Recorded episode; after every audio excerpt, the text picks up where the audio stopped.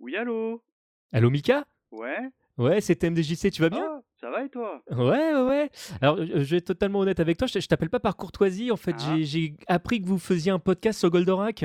Ah bah ouais, mais que puis-je pour toi? Bah, je voulais savoir s'il restait une, une- une petite place. Bah, parce que bon, déjà le mois dernier, t'étais encore euh, chez les copains de la case rétro, puis la Ouais. semaine dernière, je te rappelle, t'étais déjà chez nous quoi. Ouais, non, mais je, non, mais je sais, mais, euh, mais, là, mais là, c'est Goldorak. S'il te plaît, s'il te plaît, s'il te plaît, s'il te plaît, s'il te plaît, s'il te plaît, s'il te plaît, s'il te plaît, s'il te plaît.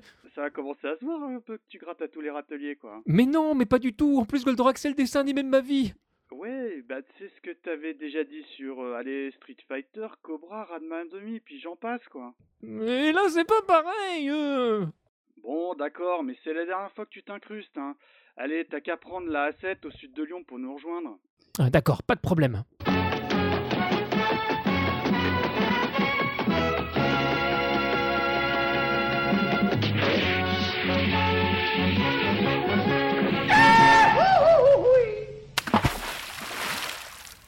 Enfoiré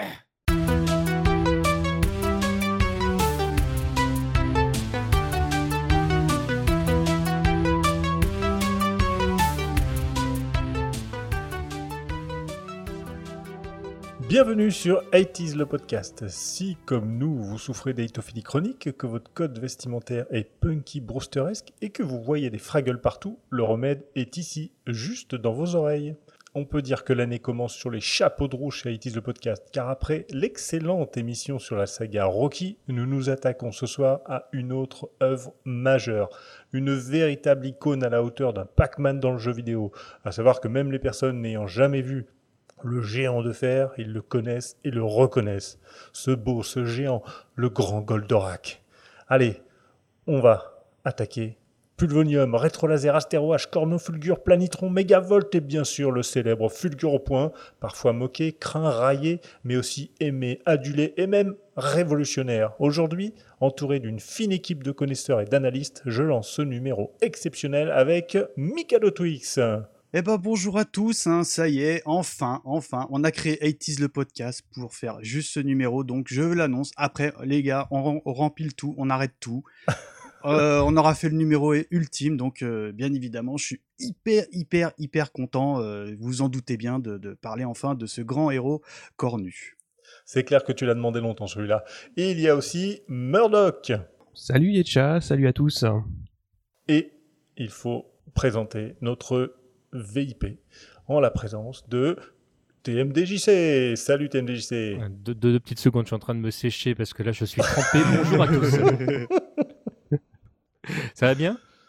Ah bah oui, ça va. On est content de te recevoir hein, une fois de plus. hein. C'est vrai que tu as été quelques fois présent avec nous parce que c'est un petit peu ton chez toi aussi ici. hein. Donc euh, Oui, je, je sais. Je, je voulais m'excuser d'avoir mis au stabilo sur cette chaise d'ailleurs mon, mon nom, mais j'avais peur que quelqu'un l'utilise quand je suis pas là.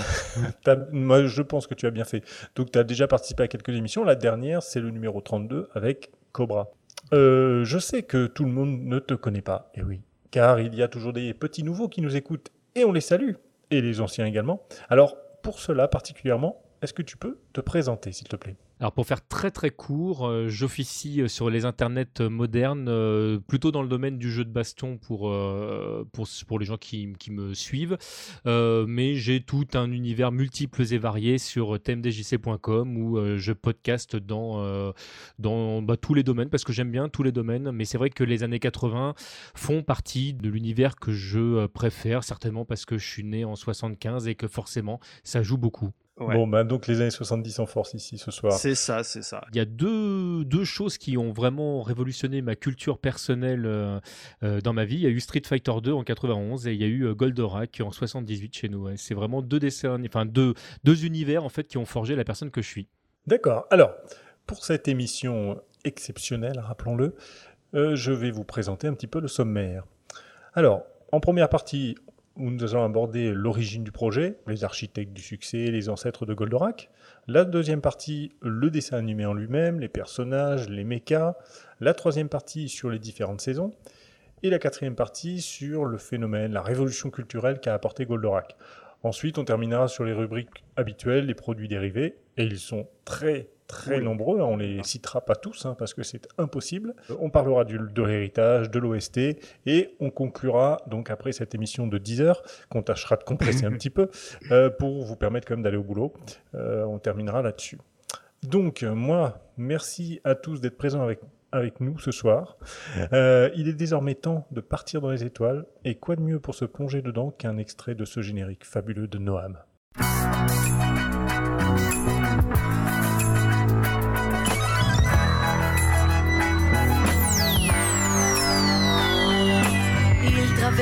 Tout l'univers aussi vite que la lumière.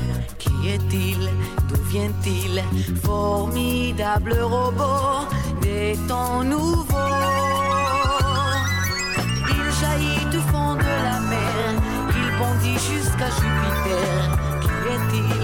D'où vient-il? Ce terrible géant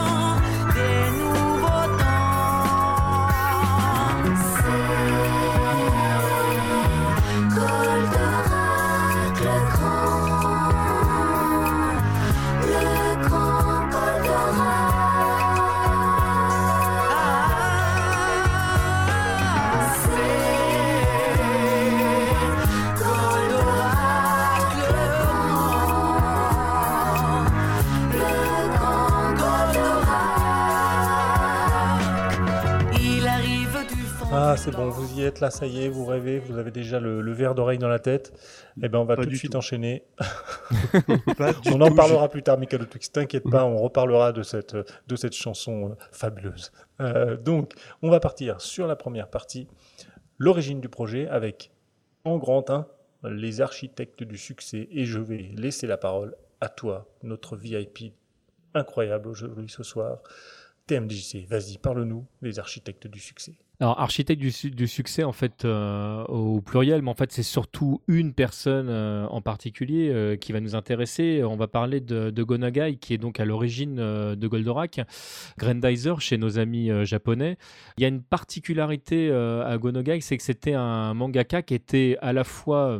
En, tout cas, de mon sens, en avance sur son temps et qui a officié dans énormément de domaines. Alors, on, on va pas s'étendre euh, trop longtemps parce que sinon le podcast va faire effectivement 20 heures, euh, ce que j'augmente de 10 heures à chaque fois, le, sur Gonogai parce qu'il a, mais il fait tellement de choses que c'est euh, dé- déjà là, moi je sais que je ne connais pas tout, mais même pour les spécialistes, en fait, il a œuvré pendant tellement d'années dans tellement de domaines que c'est très difficile de tout regrouper. Mais par contre, on va s'arrêter sur quelques points clés qui sont super intéressants, qui montrent à quel point, en fait, il y a des univers qui lui sont chers. Il a beaucoup œuvré dans le domaine de l'humour. Euh, c'est quelqu'un qui est vraiment un bon vivant et tous ceux qui ont eu la chance de pouvoir le, croiser euh, l'expriment. C'est quelqu'un qui aime la vie et qui aime les gens, mais qui aime également le côté sombre de l'être humain. Et il a également donc du coup beaucoup travaillé euh, sur la noirceur euh, de l'être humain et tout ce qui va autour. Alors quand on regarde Goldorak aujourd'hui avec un œil en, en 2017, on peut rire de certaines choses, on peut trouver effectivement qu'il y avait de l'humour, on peut trouver qu'il y avait de la noirceur, mais par rapport à ce que lui a produit, c'est quelque chose d'assez neutre finalement. Parce que dans les domaines où il a, il a joué de l'humour, il a vraiment été très très loin, notamment en fait dans des domaines qui touchaient à la sexualité, ce qui était quelque chose qu'on n'avait jamais vu chez nous, euh, par exemple. Euh, il est à l'origine de personnages, de, super-héroïnes, par exemple, qui se battent nus avec une culotte sur la tête, euh, pour citer le, type de personnage qu'il a pu concevoir, par exemple. D'ailleurs, des personnages nus chez Gonogai, il y en a beaucoup. hein. C'est vraiment, le, c'est des choses qui vont revenir de manière très récurrente. Dans le côté noir, en fait, il a des, euh, des personnages. Alors, certains sont arrivés jusque chez nous. Je pense à Devilman, par exemple. Mais euh, c'est une saga, en fait, qui est, euh, à mon sens, en fait, certainement la saga la plus importante de, Gonogai. En fait, Goldorak et, ses grands frères, c'est des choses qui commercialement ont beaucoup marché, qui, qui sont peut-être pas aussi cher au cœur de, Gonogai en fait que ce qu'il a produit autour de, de Devilman et ses suites. Je pense notamment à Devil, euh, Devil Lady ou, euh, ou Violent Jack qui sont euh, des œuvres qui sont alors pas toujours évidentes à suivre pour nous parce que qui font référence à énormément de la culture japonaise. Alors bon même si vous avez l'habitude de lire beaucoup de mangas ou ce genre de choses vous allez vous rendre compte que bah, des fois le- les jeux de mots qui sont utilisés ou les références sont des choses qui ne font tout simplement pas partie de notre folklore. Mais surtout surtout, euh, lui, il a dépeint euh, un univers où le personnage principal, dans certaines versions, va faillir. Bah, Qu'est-ce qui se passe une fois qu'il n'a pas réussi à sauver le monde? Comment ça se passe quand le monde est complètement euh, parti en live? Et c'est comme ça que va arriver notamment des personnages comme Violent Jack, qui sont, on pourrait dire que l'univers de Kotonoken à côté, c'est presque Candy, j'exagère à peine. Ce qu'on voit dans ce manga, ça va vraiment très très loin, notamment il prend le parti de prendre certains de ses personnages principaux et de les réduire à l'état d'esclaves. Et quand je dis à l'état d'esclaves, c'est que c'est des personnages à qui on va couper euh, les bras et euh, enfin les avant-bras et les jambes et euh, à qui qu'on va tenir en laisse. Donc enfin l'univers est ultra dark, c'est vraiment très très sombre. C'est un human centipede. Ah, euh, bah, on n'est pas très loin de ça. hein. Là, tu, tu fais rêver là. Il aurait pu l'inventer. Si c'est oui, vas-y. Si je peux me permettre, Seb, là, tu, on est en quelle année? Parce que Goldorak, bon, tu vas citer en quelle année c'est, mais là, euh, quand tu parles de cette œuvre, euh, on se situe où à peu près? Alors, Devilman, c'est une excellente question. Alors que je, que je dise pas de bêtises, parce qu'en fait, il est, il est sorti à deux moments, parce qu'on l'a eu euh, en animation, mais en fait, le manga est, euh, est plus vieux. On est euh, dans les années 70. Ah, quand même, hein, c'est- c'est c'est ah ouais, non, non, hein. mais Ah, le- j'ai jamais vu malheureusement. ouais. J'ai une sortie en 72, là, je vois. Ouais, c'est ça, Mm. ouais, tout à fait. C'est des choses qui, sont, qui ont été éditées en France euh, Très, très peu. Go- Gonogai est très très mal connu en France. On en avait parlé en off au départ quand on a Ouais. commencé à travailler sur l'émission en disant mais quelle est la limite, qu'est-ce qu'on va dire? Parce que j'exagère pas en disant qu'on peut faire un podcast tranquille de 4 heures sur Gonogai juste sur ce qui est arrivé chez nous. Hein. Je parle même pas de, de, de, de ce qu'il a fait euh, à l'extérieur. De ce que moi je connais, et vraiment je je, je suis pas un professionnel de, de Gonagai, il y a ouais, peut-être euh, 25-30% de ses œuvres qui sont arrivées jusqu'à notre porte. Après c'est full japonais, mais en même temps il y a des œuvres de lui qui sont vraiment intraductibles. Oui, c'est ce que c'est pour ça que je me pose la question. Oui, c'est par rapport aux traductions, quoi. Bah c'est ça en fait, il a fait notamment euh, un manga d'humour euh, qui a un nom qui est pareil, qui est difficilement traductible en fait, qui se passe euh, dans une école où tous les euh, c'est le, le collège foufoufou avant l'âge en fait, c'est vraiment les, les- les personnages sont tous barrés, les profs sont tous barrés, t'as un professeur c'est un cow-boy qui tire sur ses élèves, enfin c'est vraiment n'importe quoi, mais toutes les références en fait et là aussi tous les jeux de mots font référence à la culture nippone. Donc si vous n'avez pas été à l'école au Japon, si jamais vous n'avez pas suivi les, les cours, enfin moi je sais que j'ai eu l'occasion d'en discuter avec euh, un copain japonais donc euh, qui lui vit là-bas et qui a eu l'occasion de faire des stages en France. Alors c'est pour la petite anecdote, c'était rigolo parce que c'est une personne avec qui je discutais en anglais parce que lui avait un français qui était vraiment pourrave. Et moi je parle très très mal japonais. Donc le, le- le point d'accroche qu'on avait c'était notre anglais pourri à tous les deux. Et, euh, et quand il m'expliquait euh, ces œuvres là le, déjà lui quand il me les expliquait j'étais largué en fait. C'était c'est vraiment incroyable. D'accord. pour terminer euh, et clore ce chapitre-là, et pour essayer vraiment de faire court, le, en fait, la partie vraiment qui va nous intéresser de Gonogai, celle qui va nous amener jusqu'à Goldorak, c'est tout ce qu'il a fait au niveau euh, des super robots. Alors, il faut savoir que quand il a commencé à travailler sur ce genre de production, ça n'existait tout simplement pas. Il est vraiment arrivé. Alors, il y, avait, déjà eu des Astro Boy, il y avait eu d'autres choses avant, hein. mais tel quel, son idée d'un robot en fait qui serait juste un véhicule, bah, ça vient de là. Mais on va vite se rendre compte dans les œuvres de Gonogai que les robots véhicules entre guillemets, quelle que soit leur forme, tout le monde a en tête évidemment Goldorak, euh, on se rend compte dans la relation qu'il y a entre ce fameux véhicule et le pilote c'est un petit peu plus profond que ça. Et Gonogai va apporter beaucoup de choses. Des choses aujourd'hui qu'on retrouve dans quasiment toutes les œuvres. Des choses qui viennent du catch, par exemple. Le fait que euh, on crie les attaques en les lançant. Ça, c'était un truc qui n'existait pas du tout. Et aujourd'hui, vous pouvez Ah. prendre n'importe quelle animation, vous pouvez prendre n'importe quel jeu de combat, c'est normal. Il est logique, en fait, qu'on entende le cri. euh, Tout bah, ça, ça vient, voilà, tout ça, ça vient du catch, mais c'est arrivé par le filtre de Goldorak. Ta Mm. passion Goldorak slash Street Fighter, t'arrives à trouver des liens. Ah, mais c'est tout lié, c'est tout lié, tout est lié. C'est beau. Eh bien, merci beaucoup euh, pour euh, cette présentation de Gonagai. C'est vrai qu'on ne connaît pas trop en France. Tu l'as évoqué et tu as expliqué pour quelles raisons justement on ne le connaît pas trop. Alors, on va passer maintenant au mecha de Gonagai avant Goldorak. Et on va commencer avec le générique de Mazinger Z.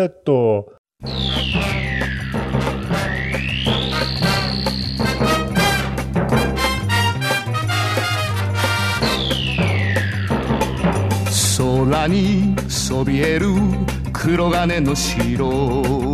スーパーロボットマジンガー Z 無敵の力は僕らのために。正義の心をパイルダウン。飛ばせ鉄拳ロケットパンチ。今だ出すんだ。プレストファイヤーマジンコーマジンコーマジンガー Z après ce superbe générique, nous, je vais passer la parole à Mikado Twix qui va nous en dire plus sur ces mechas. Alors Mazinger Z, euh, en gros, par on va dire ce soir, on va parler donc euh, évidemment le gros sujet c'est Goldorak, mais euh, Mazinger Z fait partie de ce qu'on appellera euh, dans notre jargon la trilogie mecha, euh, la trilogie Mazinger, hein, tout simplement, hein. parce que bah en gros, pour situer nos auditeurs, Goldorak est le troisième d'une série de dessins animés, donc Mazinger Z c'est le premier, hein, c'est une donc évidemment un manga créé par Gonagai, adapté en animé. Et c'est l'ancêtre, comme l'a dit notre ami Seb, euh, de la série des mechas. À ma connaissance, c'est la toute première. C'est vrai qu'il y avait Astro Boy, mais vraiment en mecha pur, piloté par un humain, c'est la toute première, quoi. Créée par les studios euh, Toei et qui date de 1972. Alors, nous, enfants, Mazinger Z, on connaissait pas du tout. Euh, moi, c'est quelque chose que j'ai découvert extrêmement tard, pour la simple et bonne raison que cette émission a été diffusée pour la première fois en France à partir de 1988 sur M6 dans l'émission dont j'ai même oublié l'existence qui s'appelle Graphicis. Alors, je sais pas si vous vous en souvenez. Tout à fait, mais enfin, tu parles à quelqu'un qui se souvient de TV6, alors bon, après, il n'y a pas de Je me limite. souviens hein. de TV6, mais Graphicis. euh, TV6, TV6, D'accord. TV6, la la la la la. Ok, euh, t'es sûr que tu t'es- pas pris la tasse tout à l'heure? Je ne suis sûr de rien. C'était un petit peu la lessiveuse où t'es tombé. Enfin bref.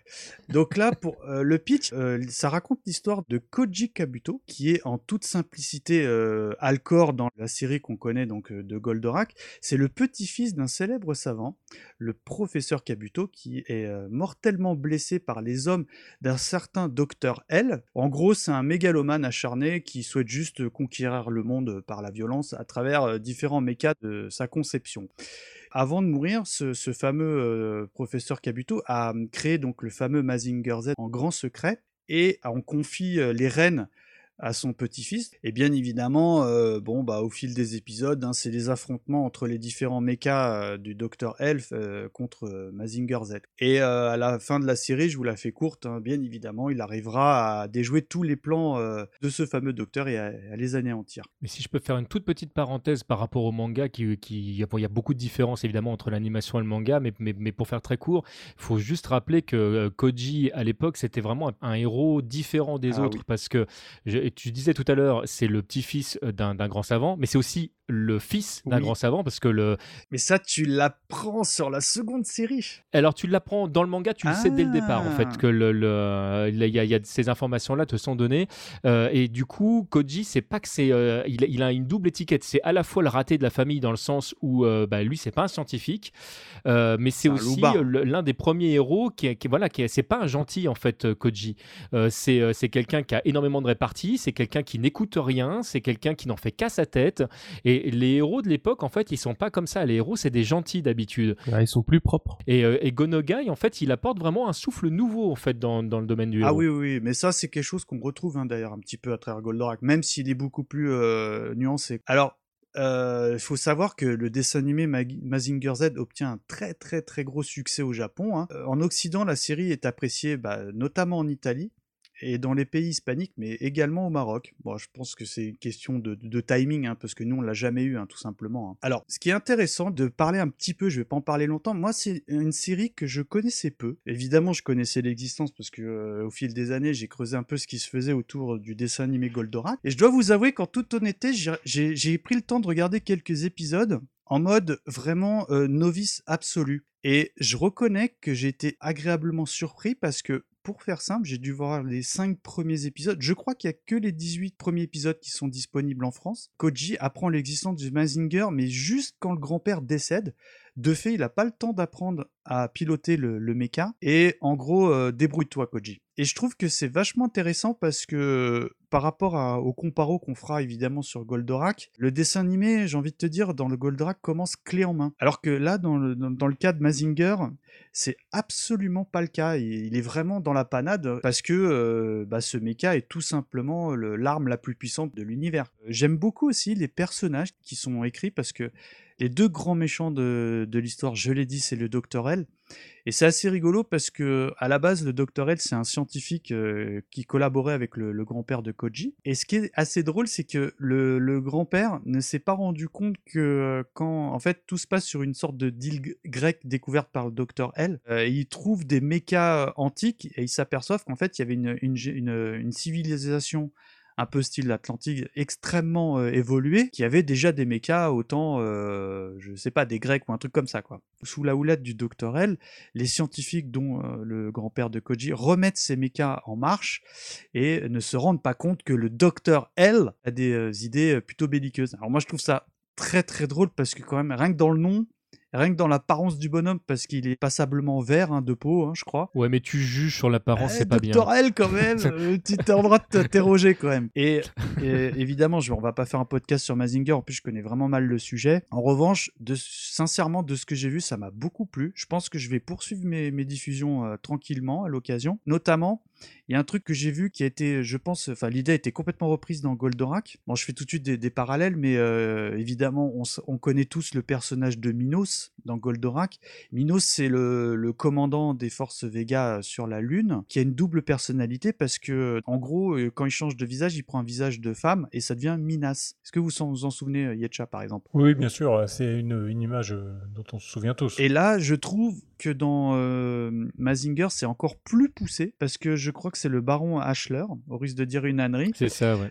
Non, non, c'est bien est ça. carrément, euh, bah, c'est le double face, quoi. C'est-à-dire que euh, profil droit, c'est monsieur, et profil droit, c'est madame. Et ce qui est vachement bien fait, pour un truc, je vous rappelle, on est en 72-73, qui se débrouille pour faire des plans de profil pour que ça puisse permettre euh, soit à monsieur ou à madame de parler en ayant l'impression qu'il n'y ait qu'un seul visage. Vous voyez ce que je veux dire? Des fois, on les voit Mhm. dans, un- dans des coins de mur et tout. Et j'ai trouvé que pour un truc d'époque, c'était vraiment, vraiment bien fait. Quoi. Mieux, mieux pensé que Minos euh, Minas. Bah, j'ai envie de te dire que euh, c'est très proche de Goldorak dans le sens où euh, bah, tu as, des fillers, tu as, des moments clés, mais c'est si t'aimes le genre, tu vas passer un bon moment, sinon tu vas t'emmerder. C'est vraiment, c'est très très proche. D'accord, Mika Twix. Alors, ben, merci pour ce Mazinger Z. Est-ce qu'il y a eu d'autres euh, mechas que Mazinger qui a eu ce succès euh, Bah énorme oui, comme je, comme je te l'ai dit, on est, on, on est parti sur une trilogie parce que il y a eu une nouvelle euh, série qui s'appelle euh, Great Mazinger. Et en gros, bah, je te la fais courte, là on est en 1974 au Japon, et c'est la suite hein, directe hein, de Mazinger Z. Et là, en fait, le protagoniste principal, c'est un certain Tetsuya Tsurugi, pardonnez-moi pour l'accent, c'est Antares en français, hein, pour faire simple. Bah, c'est un orphelin qui est élevé en grand secret par le professeur Kenzo Kabuto, qui est en toute simplicité, comme l'a évoqué Seb, le père de Koji, aka Alcor en français, et qui euh, s'était fait passer pour mort afin de créer un mecha encore plus performant que le Mazinger Z pour euh, repousser un éventuel nouvel envahisseur. Et là, on pourrait se dire, mais pourquoi Koji il reprend pas les rênes? Eh ben, tout simplement, ça c'est ce qu'on apprendra aussi dans le pitch de Goldorak. Eh ben, tout simplement parce que Koji est parti euh, terminer ses études, parce qu'il a trouvé beaucoup plus important de faire ses études que de sauver la Terre, à la NASA. Non, mais si, si, si la Terre est détruite, euh, il pourra plus faire ses études. Bah, et voilà. C'est ça le problème. Il faut aussi remettre les choses dans le contexte. C'est vrai qu'on on en parle très très peu dans l'anime. En tout cas, c'est pas c'est pas exprimé comme ça, mais euh, juste imaginez quand même que euh, votre père s'est fait passer pour Ouais. mort. Il vous l'a pas dit. il vous a laissé de- à vous débrouiller tout seul avec un robot que vous ne connaissiez pas, euh, géré par le grand-père, etc. Là, il revient. En fait, il a élevé un autre garçon. Et il dit à, à ce garçon-là, c'est toi qui vas sauver maintenant la Terre avec ce super robot qui est bien meilleur que celui qu'on a filé à mon fils. Ah oui. Le- les boules. Imaginez le, le- comment, dans quel état est Koji. Donc, il n'a pas non plus spécialement, en fait, à un moment donné, envie de rester. euh, Enfin, c'est des choses qui sont à peine suggérées dans, dans l'animation, qui prennent évidemment plus de place dans le manga. Et euh, c'est pas du tout anodin, en fait, comme Ouais, choix maintenant que tu le scénaristique. dis, c'est vrai que le pitch. euh, Alors, pour être tout à fait honnête, moi j'ai jamais vu ce dessin animé. Il y a très très très très peu de sources sur internet. Donc je pourrais pas vous faire mon retour parce que je n'ai j'en ai aucune idée. Donc si toi t'aimes DJC, tu connais, euh, bah, je t'invite à nous en parler ou à te taire à jamais. ou- C'est vraiment une, une vraie suite. En fait, il y a une logique. le- pour ceux qui ont déjà vu Goldorak, vous n'allez pas être paumé. En fait, c'est typiquement le genre de dessin animé. En fait, presque vous changez le robot, mais on est dans le même type de scénario là encore.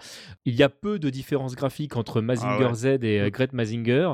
Pour autant, c'est vraiment deux robots euh, et le- les armes de Great Mazinger sont vraiment plus puissantes et c'est très très bien exprimé. Euh, le héros est également plus dur que Koji, donc il, se trompe moins et quand il se trompe, en fait, euh, c'est également une question d'ego, mais, mais c'est différent encore de Koji. Alors, ce qui est très intéressant, c'est que euh, Mazinger a, a été euh, conçu pour éviter de se retrouver en fait avec les mêmes défauts que Mazinger Z. Bah, Par exemple, Mazinger Z ne peut pas voler et à un moment donné, il va falloir lui rajouter euh, de quoi voler, donc il y aura une, une, euh, une aile qui viendra se greffer euh, au robot pour qu'il puisse voler. Bah, donc Gret Mazinger, naturellement, lui, pas sait de- voler. Il n'a pas de, de- de navette porteuse. Voilà. Mais ça fait moins de, Voilà. de goodies, quoi. Ah, tout à fait, tout à fait.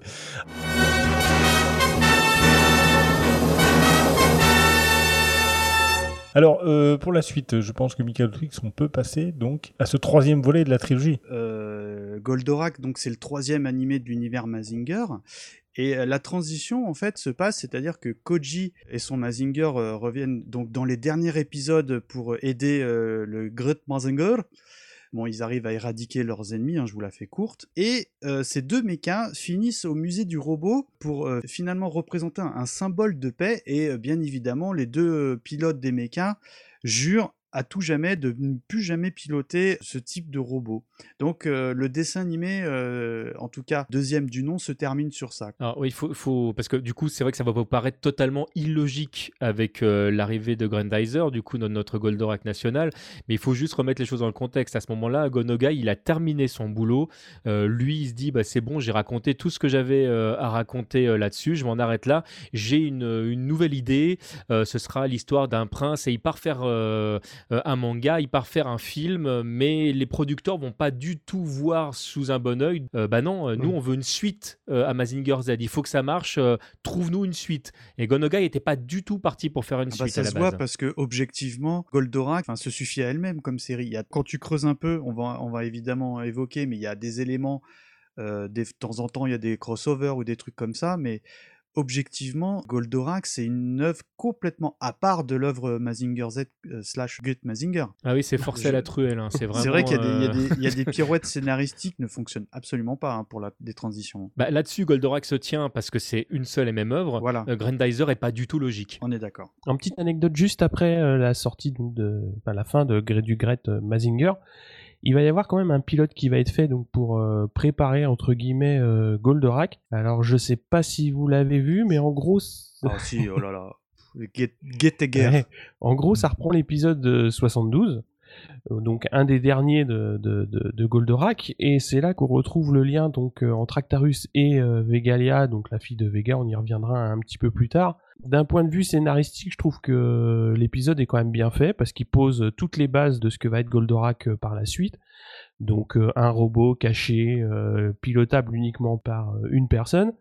Mais par contre, au niveau du, du design du robot, c'est quand même assez moche. Je sais pas ce que vous en Ah ouais. pensez. Ah non, mais c'est bah, bah tu sais ce qu'on en pense. On a échangé Ouais. un peu, mais enfin, le visuel du robot et de sa navette Ouais. porteuse, il est épouvantable. Même le design des, des protagonistes, hein, il est pas beau. hein. Enfin, le Actarus, le Duke là, il Ouais, est pas très beau. hein, dans... Bah, il me fait penser un peu à Cobra quand même. Euh, Il a des points communs. J'avoue, mais, mais ça marche pas. hein. Bah, je trouve que ça fait euh, manga visuellement. je trouve que ça fait manga un peu, un peu random, tu sais, interchangeable avec n'importe quoi. Visuellement, je Mhm. m'entends.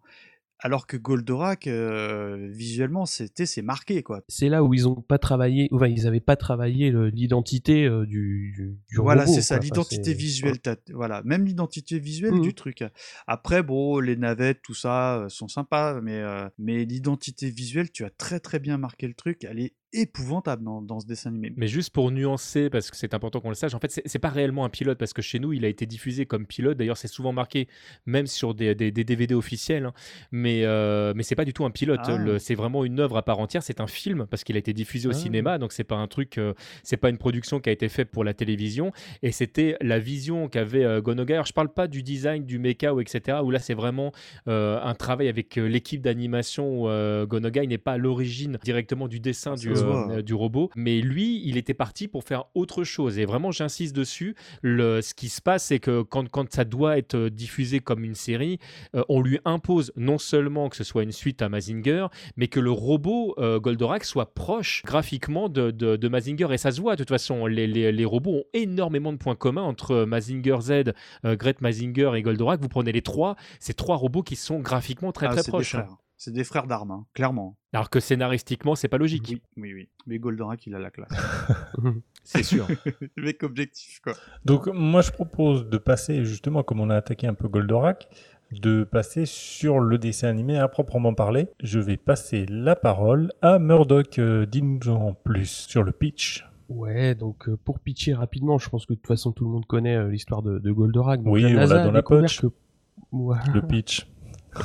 Oh là là Oh là là Le festival Yetcha, le retour. Donc la NASA a découvert que pas mal d'ovnis euh, apparaissent à proximité du ranch du Boulot Blanc et euh, du centre d'observation qui l'avoisine. Donc euh, Alcor est envoyé sur place euh, pour étudier un petit peu le, phénomène et voir ce qui se passe. Et là, il fait la connaissance donc de tous ceux qui, vivent euh, dans, ce coin-là, notamment du professeur euh, Procyon, qui est responsable du centre, et d'Actarus, son fils, qui s'occupe des chevaux dans le ranch. Et on apprend assez vite donc qu'Actarus est capable de piloter un immense robot, donc Goldorak, qui est caché dans les entrailles du centre. C'est un robot qui lui permet de défendre la Terre, qu'il appelle tout au long de la série la planète bleue contre les multiples attaques euh, donc de Vega. Un peuple qui n'a de cesse de détruire euh, tout ce que la galaxie compte comme planète habitable. Et c'est parti pour 74 épisodes. Très bien, c'est clair. Alors là, moi Oui. j'ai envie de dire, Yetcha, euh, nous, euh, petits euh, Français de 1978, on était à, à fond, mais imagine la douche froide Oui. pour le public japonais. Parce que là, on a quand même dépeint hein, euh, le personnage d'Alcor, hein, de Koji, qui est quand même le héros de la, la trilogie Mazinger. Enfin, le, le héros, de- le, héros de la- du premier tiers, hein, parce que je répète, hein, il a un tout petit rôle hein, dans, dans, dans la ouais, deuxième série. hein. mais dans, dans le collectif général, Koji, c'est le héros. Quoi. Moi, l'autre, c'est je sais celui, c'est celui qui est le plus connu au plus au Japon. Mais, Ouais. mais j- j'insiste sur le fait que les Japonais ont déjà eu une première douche froide avec le- la, la deuxième série. Great Mazinger a moins bien marché déjà que Mazinger Z. hein. Ça- a été une douche froide quand ils ont vu que son père, en fait, dans, dans la série, euh, a préféré euh, donner un meilleur robot à son fils adoptif. Bah, t'imagines le truc Et puis le, le, puis le- le personnage avait rien à voir avec Koji. Enfin, le- les, les gens, enfin Koji, c'est déjà, il, a, il- il a marqué les gens. Enfin, je répète ce que je disais au tout début. C'était un personnage qu'on ne voyait pas. C'était un loupard, hein, vraiment Ouais. le, le, le héros qui parle mal, euh, qui envoie chier les filles, euh, qui, enfin, c'était des trucs qui ne se faisaient pas au Il me fait Japon. parler, il me fait penser à Fonzie. euh. Ouais, ouais, carrément. ouais, ouais, ouais. D'ailleurs, imaginez un, un- on va dire un scénario alternatif où en fait euh, Koji, nous petits Européens, bah, qu'on connaît dans une nouvelle série, bah c'est euh, le fils adoptif d'un certain Procyon. Et là, t'as un, un petit Actarus qui arrive en mode euh, avec son petit avion qui, bon, certes, il l'a fait lui-même, il a du mérite, mais avec son petit avion et qui est un peu euh, plouc, tu vois. Tu dis, mais qu'est-ce qu'ils m'ont fait à mon, à mon Actarus, sais, C'est le plus grand héros de. Et puis là, d'un coup. Enfin, maintenant qu'on connaît un peu l'historique de Mazinger, tout ça, je, je comprends maintenant pourquoi euh, cette série euh, est pas aussi culte qu'elle peut l'être chez nous, en tout cas. Ah oui, ça n'a rien à voir. Oui, tout à fait. Alors maintenant, on peut peut-être euh, aborder un petit peu les différents personnages parce qu'on a parlé de Goldorak, Goldorak, Goldorak, Go. mais euh, Actarus, parce que Actarus, c'est quand même, euh, comme vous le disiez, même si c'est euh, le héros que au début, etc. Enfin, faut en parler quand même. C'est le prince de fort, merde. Bah oui, justement, c'est le prince de Fort. Donc c'est une planète qui a été envahie et détruite par Vega. Il a échappé à l'extermination euh, de son peuple en s'enfuyant donc avec euh, Goldorak et il a trouvé refuge sur Terre où Procyon l'a recueilli et le considère donc euh, comme son fils. Et donc seuls Procyon et les travailleurs du, centre connaissent l'existence de Goldorak et surtout le lien avec Actarus. Alors en effet, Actarus n'est dans le civil qu'un simple garçon de ferme du ranch du Boule Blanc et euh, il a à proprement parler euh, pas spécialement de super pouvoir à part qu'il est capable de sauter très haut, euh, de faire, euh, on va dire, il est bon en gymnastique, mais il a pas de super pouvoir à proprement parler. Il est pas super fort. euh. Ouais. Ah, Je suis Ouais, je suis pas d'accord avec toi. Il est, euh, c'est un surhomme tout court. Il est beaucoup plus fort que n'importe quel Ah être ouais. humain. Il est plus rapide. euh, il est, euh, enfin, je veux dire, c'est pas juste il saute comme ça. Il est capable de casser des choses que d'autres ne, ne font pas. Quand il court, il est capable presque de se téléporter. Quand euh, il saute pour attraper quelqu'un, c'est limite s'il vole pas à certains moments. Non, dur, non, il a- Murdoch. il a hein. Enfin, des- Je veux dire, c'est, c'est... Il, est, il est balèze le type un peu quand même. Ouais, mais il l'utilise pas trop. Ah bah non, mais justement, c'est ça qui fait le personnage, c'est qu'il est hyper humble, qu'il en utilise pas et qu'il en abuse pas surtout. Bon, de toute façon, il est fermement attaché à son objectif, c'est-à-dire de protéger la Terre euh, contre euh, Vega, et en fait, il a euh, que ça en tête comme objectif. Juste au, au- au tout début, en fait, on rencontre quelqu'un, entre guillemets, il n'a pas besoin de protéger la Terre parce que l'armée de Vega, pour l'instant, n'est pas là. hein. Donc, c'est, on découvre en fait quelqu'un qui n'a qu'une seule envie, c'est de vivre normalement, comme un terrien en fait. Il n'a pas d'autre objectif que ça. On le sait après au premier épisode que bah, il se met dans une position euh, sur lequel il a l'impression de ne pas avoir le choix, mais Goldorak est réellement caché dans le premier épisode, puisqu'il peut même pas sortir physiquement sans, sans abîmer le centre. Il a caché une arme qui, voilà, qui, ne, qui souhaite que personne ne trouve, et puis il a trouvé refuge sur la planète bleue, là où normalement euh, Vega est pas censé bien Mhm. le chercher. Ouais, D'ailleurs, euh, enlève-moi un doute, Seb. Comment euh, il le retrouve finalement, Vega? Je sais plus. Ah mais c'est un pur hasard. Ils sont pas du tout venus pour ça à la base. hein. Là ils sont en train de chercher en fait une nouvelle planète où ils vont pouvoir s'installer parce que chez eux c'est pas top avec tout ce qu'ils ont fait. Bah il y a la Terre qui quand même euh, paraît super pas mal avec toutes ses ressources. Donc ils sont en train juste d'inspecter. Et euh, la première fois en fait que Goldorak va, va sortir Mm. dans le premier épisode, t'as Hydargos qui fait ah mais euh, ah mais il est là lui. ah bah ah bah cool super. c'est ça. D'une pierre deux coups les enfants. C'est marrant quand même ça qu'ils savaient pas euh, qu'il était là. Bah, c'est le double hasard en fait. Ça ne peut être que Goldorak, ce qui prouve que le prince a trouvé refuge sur la Terre. Nous l'attaquons Oui, utilisez la soucoupe sauvage. À vos ordres. Parfait, nous avons pris des photos du combat entre Goldorak et Golgoth. Nous allons rentrer pour les examiner. À vos ordres. Ok, donc après avoir vu euh, Alcor, euh, aka Koji Kabuto et Actarus, on va passer ben, aux gonzesses, parce qu'il en faut de la Ouais. gonzesse quand même. Ouais, bah, difficile de rebondir après ça. Ceci dit, euh, ça va avec euh, Gonagai. hein. Il arrive qu'on voit de la, de la culotte, mais en fait, c'est pas le propre de, de Vénusia. Euh, Vénusia, elle est, euh, elle est vraiment euh, présentée en fait comme la jeune fille en fleurs. Ah oui. Elle a une, une double étiquette, Vénusia. C'est à la fois la fille de Rigel, celui qui gère le boulot blanc, enfin qui appartient le, le boulot blanc et qui a accepté que Procyon euh, fasse son centre euh, sur son terrain parce que c'est un fan absolu euh, des ovnis et qui se dit qu'avec un peu de chance, grâce à Procyon, je pourrais voir des, euh, ovnis. Mais Rigel a perdu sa femme et euh, Vénusia a une deuxième étiquette qui est d'être la mère de famille. Alors ça peut paraître un peu malsain comme ça parce que on pourrait se dire bah ouais, si c'est la mère de famille, le rapport avec son père peut être un peu bizarre. Ça a vraiment été complètement édulcoré en fait dans la version euh, française, notamment par le travail des, traducteurs.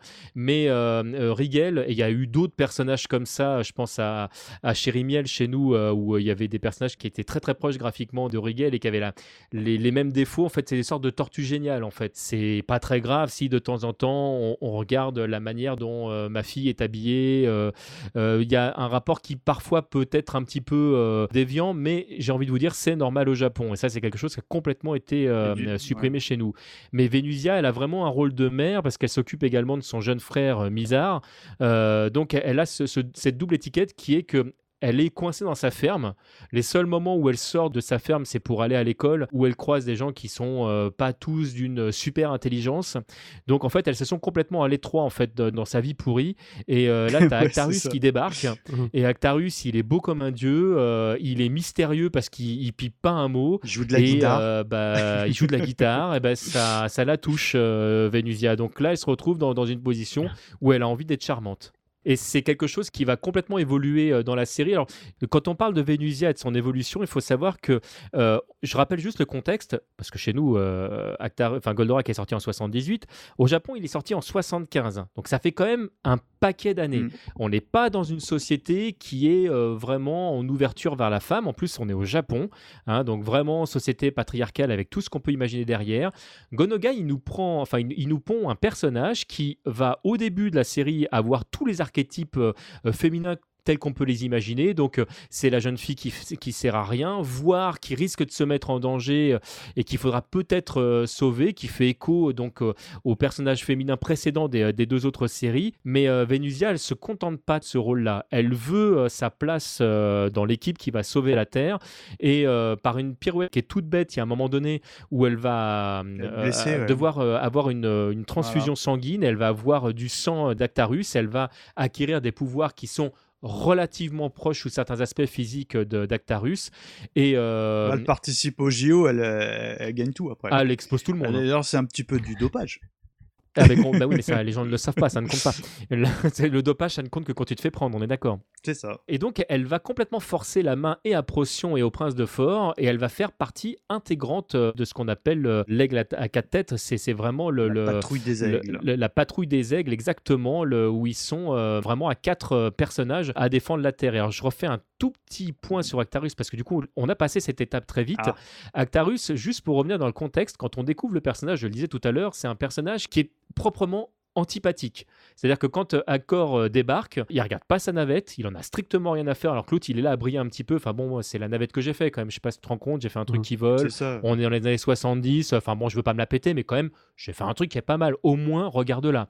Lui, il en a strictement rien à faire, il parle à personne ou très très peu, il ne s'occupe que des chevaux.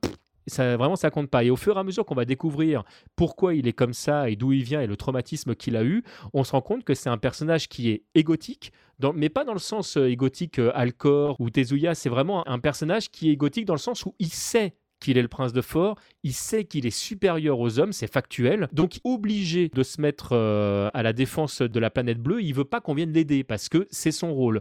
Et donc de manière égotique, il va dire aux autres non mais c'est bon quoi, je gère, vous arrêtez, ça c'est mon taf. Et euh, en fait, il va euh, frôler la mort à plusieurs reprises. Et si Alcor, avec toute sa maladresse, n'était pas venu le sauver à certains moments, il serait mort aujourd'hui. Et donc, contraint et forcé, il va devoir accepter en fait que Alcor fasse partie de son binôme pour pouvoir continuer à protéger la planète bleue. Puis ils vont se rendre compte qu'à deux, ils sont pas assez forts. Et alors que pour lui, et là, on en vient au côté misogyne d'Actarus. Une femme, ça ne se bat pas. Une femme, ça reste à la cuisine. Et d'ailleurs, la traduction française va très très loin là-dessus. Il y a des choses qui sont pas piquées des verres Ouais, si ouais, jamais vous avez l'occasion de revoir le dessin animé aujourd'hui. Aujourd'hui, c'est Ah, compliqué. ça passe hein. très Ouais, très ça mal. passe Ah oui, tu m'étonnes. Euh, c'est Vénusia qui va, qui va forcer la main d'Actarus, qui va vraiment euh, le sauver physiquement euh, de la mort là aussi. Et Actarus va réviser son, son jugement sur les femmes, accepter que Vénusia rejoigne la patrouille. Et puis, il y a un quatrième personnage dont on va parler qui va arriver. Et à la fin, on va se retrouver avec une équipe totalement paritaire avec deux hommes, deux femmes Mm. et on est, je le répète, dans les années 70, Gonogan nous, nous, nous pond un dessin animé où tu as un prince qui ravale sa fierté et qui va apprendre, bah, du coup, comme les petits japonais finalement, que si jamais tu veux vraiment euh, devenir meilleur, bah déjà il faut apprendre de tes erreurs et puis bah faut peut-être arrêter euh, de péter plutôt que ton cul et de, bah, voilà de comprendre que on est tous égaux et qu'on a tous des choses à apporter et je trouve ça absolument fantastique comme message. C'est un truc qui a très très peu de dessins animés européens, américains ou japonais de l'époque qui nous ont proposé quelque chose d'aussi riche scénaristiquement. Oh, de l'époque et même encore aujourd'hui, et surtout par rapport à la parité. Donc, euh, tu parlais de la parité. Alors, euh, cette euh, seconde femme, du coup, qui, qui va permettre de faire le, le- le carré euh, de l'équipe, euh, ça va être euh, Phénicia, il me semble. Et je crois que Murdoch, tu peux nous en raconter un petit peu plus sur Phénicia. Oui, oui, bah, donc c'est la petite sœur d'Actarus, et elle aussi, bizarrement, elle a trouvé le bon GPS puisqu'elle a trouvé aussi refuge sur la Terre, donc, et elle était pour le coup pas si loin de son frère et elle l'avait jamais retrouvé, donc ils se retrouvent. C'est clair qu'ils étaient à 2 km. Quoi. C'est C'est pas, c'est pas de Bon, bol. un hein. coup de bol, il s'éclate sur sa, sur sa maison et il la retrouve. C'est c'est le pur hasard, encore une fois. Bon, Détail. la maison, elle est ravagée par contre. Mais bon. Mais bon, voilà, donc euh, elle va adhérer euh, donc à la cause de son frère et intégrer la petite équipe. Donc un petit peu comme Vénusia, elle va être obligée de forcer la main pour intégrer. Et elle va euh, piloter un des vaisseaux de la, de la patrouille. Alors au niveau euh, caractériel, elle est quand même, euh, ouais, je dirais pas casse-burne, mais pas loin.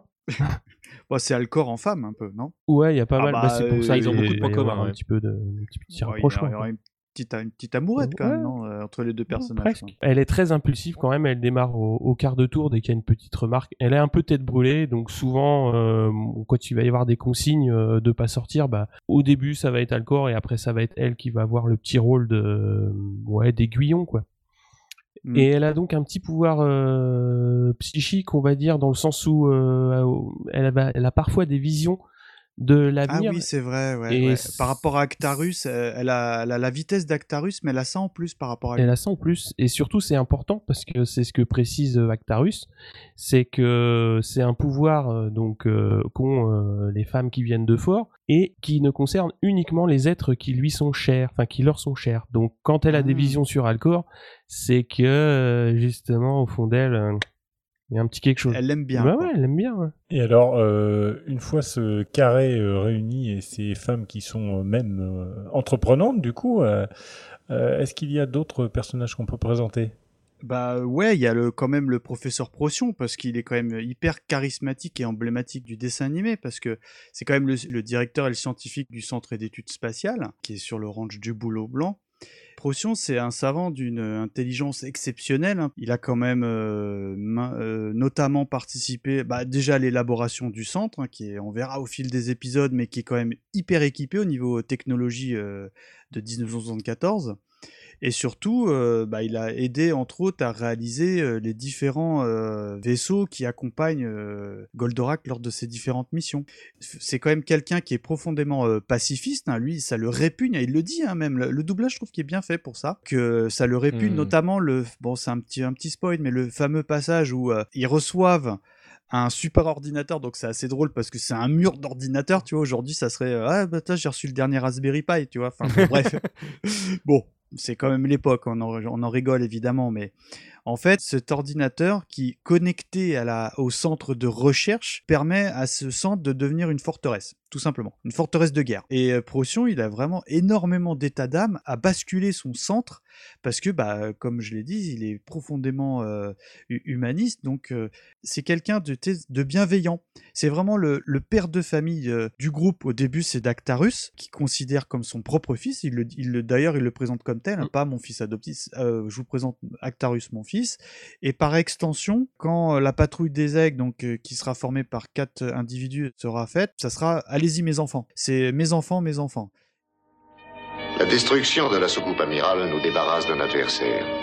Malheureusement, il sera bientôt remplacé par un autre. Et le massacre continuera. Car nous serons obligés de combattre, puisque nous sommes condamnés à vaincre ou à périr. Donc merci euh, Michael Otix pour tout ça. Alors je pense que maintenant on va peut-être passer du côté obscur de la force hein, en attaquant un peu les, les méchants. Euh, TMDJC, je crois que tu vas introduire un petit peu les méchants euh, dans ce podcast. Bah écoute, on parlait euh, il y a un court instant de l'armée de Vega. Oui. Euh, l'armée de Vega, ça veut tout et rien dire parce que euh, en fait, ils sont d'ailleurs beaucoup, très souvent masqués. les militaires de l'armée de Vega, ils ont tous la même tronche, ce qui est toujours graphiquement plus simple à gérer pour nos amis dessinateurs. Mais évidemment, il va y avoir des têtes qui vont sortir du lot. Juste avant d'entamer cette petite partie-là, on discutait en off, on se posait la question de savoir qu'est-ce qu'on peut se permettre comme parallèle. euh, euh, entre l'armée de Vega et ce qu'on a, ce a pu euh, vivre, nous, euh, sur terme. Donc, on a eu plusieurs idées, mais en tout cas, pour bien se rendre compte de qui est l'armée de Vega, il faut bien se rendre compte que c'est avant tout une force brute. C'est-à-dire que c'est des gens qui se servent de, à la fois de leur technologie, de leur savoir, mais surtout de leur puissance pour asservir des peuples et, prendre tout ce qu'il y a à prendre sur les planètes. Mais il y a plein de planètes où lesquelles, dans lesquelles ils ne font que passer, où ils installent leurs usines, où ils vont récupérer des métaux ou des denrées rares. Mais aujourd'hui, euh, ils vivent sur leur propre euh, planète et euh, si décident de venir s'installer ailleurs, c'est parce qu'ils ont tellement déconné sur cette fameuse planète bah, qu'ils se rendent compte que bah, faut aller s'installer ailleurs parce que sinon bah, ils vont droit dans le mur. Et ça, ça faisait partie des choses qui étaient très très chères à Gonagai, qui est vraiment un écologiste dans l'âme, qui était de rappeler aussi aux terriens que voilà, si jamais on continue à faire ça, voilà ce qui risque d'arriver. Sauf que nous, on n'a pas la techno aujourd'hui pour aller ailleurs. Donc l'armée de Vega, c'était vraiment l'être humain poussé à l'extrême. C'est les, les vraiment, c'est les méchants qui ont gagné. Euh, si on devait prendre la Seconde Guerre mondiale, on imagine que euh, l'armée allemande est arrivée, euh, va con- conquérir la Terre et a une techno démentielle et après avoir bousillé la Terre, décide d'aller envahir d'autres planètes extraterrestres. C'est un petit peu ça l'armée de Vega. D'accord, c'est un peu Wolfenstein quoi. C'est un peu ça. D'accord. Alors, est-ce que c'est quand même ces militaires qui se ressemblent tous? Est-ce qu'ils sont dirigés par des gens un peu plus originaux? Il me semble. Alors oui, oui, oui, j'ai envie de vous parler du premier qu'on rencontre véritablement, le premier chef qu'on rencontre. Alors on se rend très très vite compte que en fait il n'est pas si chef que ça euh, dans l'histoire, mais tel qu'on le découvre, il arrive avec euh, une énorme navette. Euh, pour lui, voilà, c'est voilà, c'est le, le premier méchant de l'histoire. Il s'agit chez nous d'Idargos.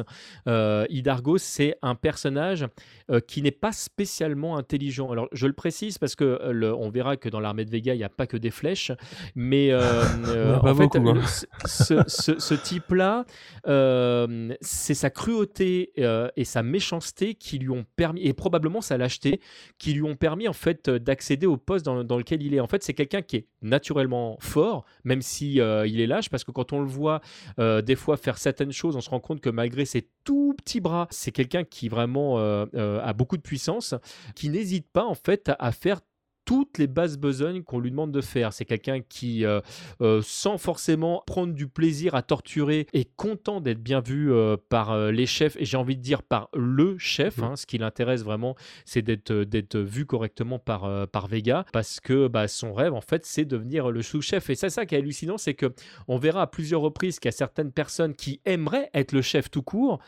Hidargos, il a même pas ce fantasme-là, parce qu'il sait qu'il n'a pas le niveau pour. Il- C'est un, c'est un rêve qui est inatteignable. Donc son délire à lui, c'est d'être le sous-chef, c'est d'être sous la coupe de, de Vega. D'accord. Euh, c'est étonnant comme, euh, comme euh, volonté de pas être, vouloir être le, le chef En à même tout temps, prix, avec quoi. la tronche qu'il a, il ira jamais plus haut. hein. Mais le, le- le personnage est, euh, est génial Ah, et moi, il aura, euh, il aura une, une mort, on en reparlera tout à l'heure, qui est vraiment très intéressante. C'est pour moi, euh, dès que je pense au méchant de Goldorak, c'est le premier qui vient. Exactement. C'est ce que c'est ce que j'allais souligner. C'est alors que bon, il y en a d'autres qui sont tout autant euh, intéressants, mais dans le collectif, Hidargo c'est le, enfin le second couteau le plus connu du dessin animé, hein, clairement. Alors qu'on le perd relativement vite. hein. Justement, euh, tu dis que Hidargos ne veut pas devenir euh, calife à la place du calife, Euh, mais alors euh, est-ce qu'il y en a un qui veut devenir calife? Ah bah Minos, il est commandant de la, base de la Lune Noire et il a qu'un seul but au départ, donc c'est d'envahir la Terre. Sauf que au bout d'un moment, bah, comme on l'a rappelé, il se rend compte que Goldorak est sur Terre et donc bah, l'un ne va pas sans l'autre. Étant donné que Goldorak nous protège, il va bien être obligé de passer enfin, au-dessus du rempart, c'est-à-dire de, de détruire Goldorak. Alors, il a la particularité de partager son corps avec Minas. Donc, euh, lorsqu'elle veut s'exprimer au début, elle ouvre la moitié du visage de Minos. Donc, c'est un petit peu crade. Ça m'avait un petit peu euh, choqué quand j'étais môme. Ouais, que c'est clair quoi. Moi aussi, hein. Sur- sur- surtout que dedans c'est pas un visage, c'est une sorcière. Ouais, c'est. bah, Moi quand j'ai, non mais je suis comme toi. Quand j'étais gosse, ça m'avait impressionné Mm. en tout cas. Et donc au fil de- des épisodes, ça va un petit peu évoluer aussi, aussi dans le sens où euh, ça va devenir un demi-visage un petit peu à la Big Jim, on va dire. un- C'est ça, Ouais. ouais, exactement. ouais. Et donc ça va amener une, une dualité donc euh, entre eux, hein, donc ils sont pas toujours euh, en face sur les décisions euh, à prendre. Donc euh, pour moi j'ai l'impression de voir un vrai petit couple. C'est-à-dire t'en as un qui dit euh, faut faire ça, l'autre qui dit non non non non, on va faire autrement, on va faire à ma manière. Enfin, Minas, elle intervient quand même euh, beaucoup moins euh, que Minos, hein, d'une manière générale, hein, dans le Et dessin et puis animé. c'est moins marqué qu'avec le baron dont on parlait tout à Ah l'heure, ouais, où ouais, là il y a vraiment un conflit très régulier entre les deux.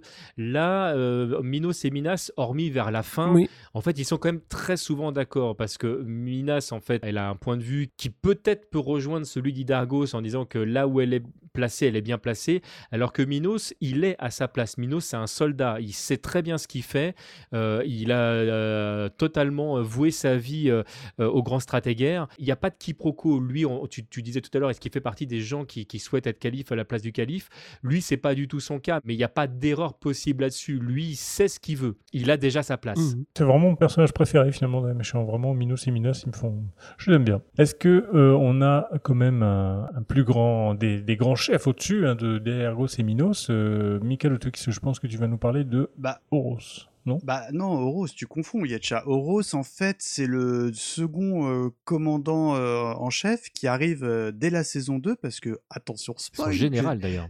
Ouais. Ah oui, il est- oui, Généraux tous les deux. ouais. Ouais, parce que bon, à la fin de la saison 1, euh, Hidargos meurt hein, parce que euh, il est euh, descendu par Goldorak. Donc euh, l'armée de Vega dépêche un, un nouveau général en chef. Et là, en fait, à la différence d'Hidargos, ils envoient le commandant Horos. D'ailleurs, c'est un peu mélangé. Hein, tu sais, ils appellent commandant, général et tout. Enfin, il y a des trucs de traduction qui, qui est un peu discutable par moment, mais bon. En France, ouais. Et moi, c'est euh, le personnage qui, euh, je trouve, peut-être le plus intéressant dans, la- dans les méchants, parce que pour moi, Horos, c'est le pendant maléfique de Procyon. C'est-à-dire, je m'explique, parce que lui, il se présente comme euh, étant un, scientifique avant tout, avant d'être un militaire. Donc lui, il prône la ruse, euh, tout ce qui est euh, stratégie et tout ce qui est technologie scientifique. C'est le, seul officier Vega qui montre à certains moments du dessin animé des sentiments, comme le prouve l'affection, par exemple, qu'il porte à travers son fils. Et par moments, ça lui arri- arrive même de pleurer. Alors, Mais là, vous avez parlé de plusieurs méchants. Mais alors, euh, moi qui suis moins connaisseur que vous de Goldorak, euh, quid du grand stratégaire C'est qui ça? Bah, le grand stratégaire, c'est le méchant ultime. En fait, le, d'ailleurs, quand, euh, quand à la fin il, il, il le tue, euh, c'est- Actarus dit euh, Nous avons tué le diable. C'est vraiment ce que symbolise euh, Ah oui, le grand craint, stratégaire. Il est complètement craint par son peuple. hein. Les gens sont des objets. Donc, euh, c'est, c'est un, un enfant qui n'a jamais euh, dépassé le, le- le- les, les stades qui te permettent de dire que, euh, bon, bah non, en fait, euh, euh, si jamais quelqu'un te plaît pas, tu peux pas le tuer comme ça. Enfin, ça, ça se fait pas petit. Euh, et bah lui, il a été chef tout de suite, donc euh, bah, le problème, il est que bah, c'est l'une des armées les plus puissantes de l'univers, donc c'est c'est assez violent. Alors, Minos, à quoi servent tes sous-marins? Pourquoi n'attaquent-ils pas? Je commence à en avoir assez de cet immobilisme Maître, c'est le général Horos qui dirige les opérations. Et que fait-il? Je l'ignore, grand stratégaire. Appelle-moi Horos tout de suite À tes ordres. Qu'est-ce que tu attends pour attaquer Goldorak et le prince de Fort Nous perdons du temps Si tu as peur, dis-le. Confierai le commandement à Minos. À tes ordres, grand stratégaire. Grand stratégaire, j'ai mis au point un nouveau plan pour vaincre le prince de Fort. Alors, qu'est-ce que tu attends pour l'exécuter? Ne t'inquiète pas, grand stratégaire. Tu vas être bientôt débarrassé de Goldorak. C'est ton intérêt, car dans le cas contraire, c'est de toi que je me débarrasserai. N'oublie surtout pas cela. Alors, on a fait un peu le tour des personnages, je pense, euh, principaux en tout cas. Je crois qu'on va pouvoir passer à d'autres personnages en quelque sorte, même s'ils ne sont que de, de fer et d'acier. Ce sont les mechas. Et là, je vais passer la main à Murdoch, Oui, c'est pas tout à fait un méca, mais c'est le premier Ovéter euh, d'Alcor le vaisseau. Ouais. ouais. qu'on voit euh, donc au, au tout début, hein, puisqu'il vient se poser euh, au ranch. Alors c'est une machine qui, à première vue, est quand même euh, assez simple. Donc c'est une soucoupe euh, volante qui est euh, de forme. Ah, c'est assez- là pour le coup, c'est la soucoupe. hein. Euh, clairement. oui, c'est- T'as juste une petite vide pour qu'il puisse voir ce qui se passe. Ça reste une machine, bah, comme je disais, assez simple, mais il l'a construite tout seul. C'est quand même pas rien. Comment dire, il n'a pas une grande puissance de feu, mais il est quand même capable de détruire euh, les, les petites navettes euh, de Vega, donc ça va quand même pas mal, euh, pas mal dépanner au début. Et par contre, il est quand même beaucoup trop faible pour pouvoir s'attaquer au, au Golgoth. Et euh, donc, euh, il va être détruit à la fin de la saison 1, si je me trompe pas, peu de temps après. D'ailleurs, euh, il en construit un second qui, lui, malheureusement, sera détruit au bout d'un seul épisode. Ouais, il va- C'est dommage parce qu'il avait l'air. C'est ouais, l'épisode Ouais, il avait l'air 30 de mémoire. Pas mal en euh, plus, mais bon, euh, C'est pas de peau. Il s'est fait désinguer. c'est ça. Mais c'est vrai que moi j'ai cette image-là aussi des OVTR qui se font euh, toujours euh, flinguer quoi. Il, il- il met souvent euh, en difficulté, disons euh, Goldorak quoi. Il veut l'aider euh, et puis en fait, euh, il... En fait, c'est le boulet, quoi. C'est ouais, enfin, c'est un peu le boulet, ouais, c'est voilà, ça. il se met ça. toujours dans des situations euh, un petit peu. Oui, parce que assez c'est une, une- c'est une tête brûlée et, euh, et il oublie qu'il qu'il conduit pas Mazinger Z, mais, une- Mm. mais, mais, Oui. mais non- mais- C'est ce que j'allais dire, ouais, il continue de faire son voilà. coach. Mais alors, et, et qu'est-ce qu'il fait? Bah, il va sortir la, la Renault 5, tu vois. Et, euh, et, euh, non, non, Alcor, non, tu peux pas sortir la Renault 5 pour Et c'est euh, parfois d'ailleurs Venusia qui vient à son secours quoi. Ça peut arriver. Mm. ouais. Ça peut arriver. C'est arrivé alors pas sur les premiers OVTR, mais Mm. ça arrivera en fait avec euh, le fameux Alcorac dont on parlait tout à l'heure. D'accord. Alors, TMDJC, je te donne la parole puisque tu vas nous parler d'un personnage. euh, Bon, euh, c'est pas c'est pas le personnage Ah. principal, mais bon, tu vas nous en dire Mhm. plus quand même. Euh, il s'appelle Gold Goldo- Goldorak. Je sais plus un truc comme ça. Anecdote euh, rigolote, est-ce que vous savez pourquoi le robot s'appelle Goldorak en France? Ah, bah écoute, non, je me suis dit que quelqu'un le dirait, parce que j'en ai aucune idée, quoi. Je sais pas. Bah, Il y avait deux choses qui étaient à la mode euh, à l'époque en France. Oh. Il y avait Goldfinger, en fait, qui était un Ah. James Bond, enfin le James Bond Ah, de l'époque. oui. Il y avait Mandrake, le magicien, Ah, qui était une oui. bande dessinée. Chez Goldorak, en fait, c'est la contraction de Goldfinger vache. et de, Go- de, de Mandrake. d'accord. Eh ben moi, je vais vous. Bah, en Italie, il s'appelle Goldrak. Euh, ouais, a- Goldo, euh, je sais plus, Goldrak. Un truc Go- comme ça. Goldrake, en fait, il lui manque une lettre par rapport à nous. D'accord. ouais. Mais parce qu'en fait, il est arrivé Ouais, chez donc ils eux se sont après inspirés de ce qu'on avait fait. Ah oui, d'accord. euh, ouais. Ah, donc ça a été- Hmm. Exactement.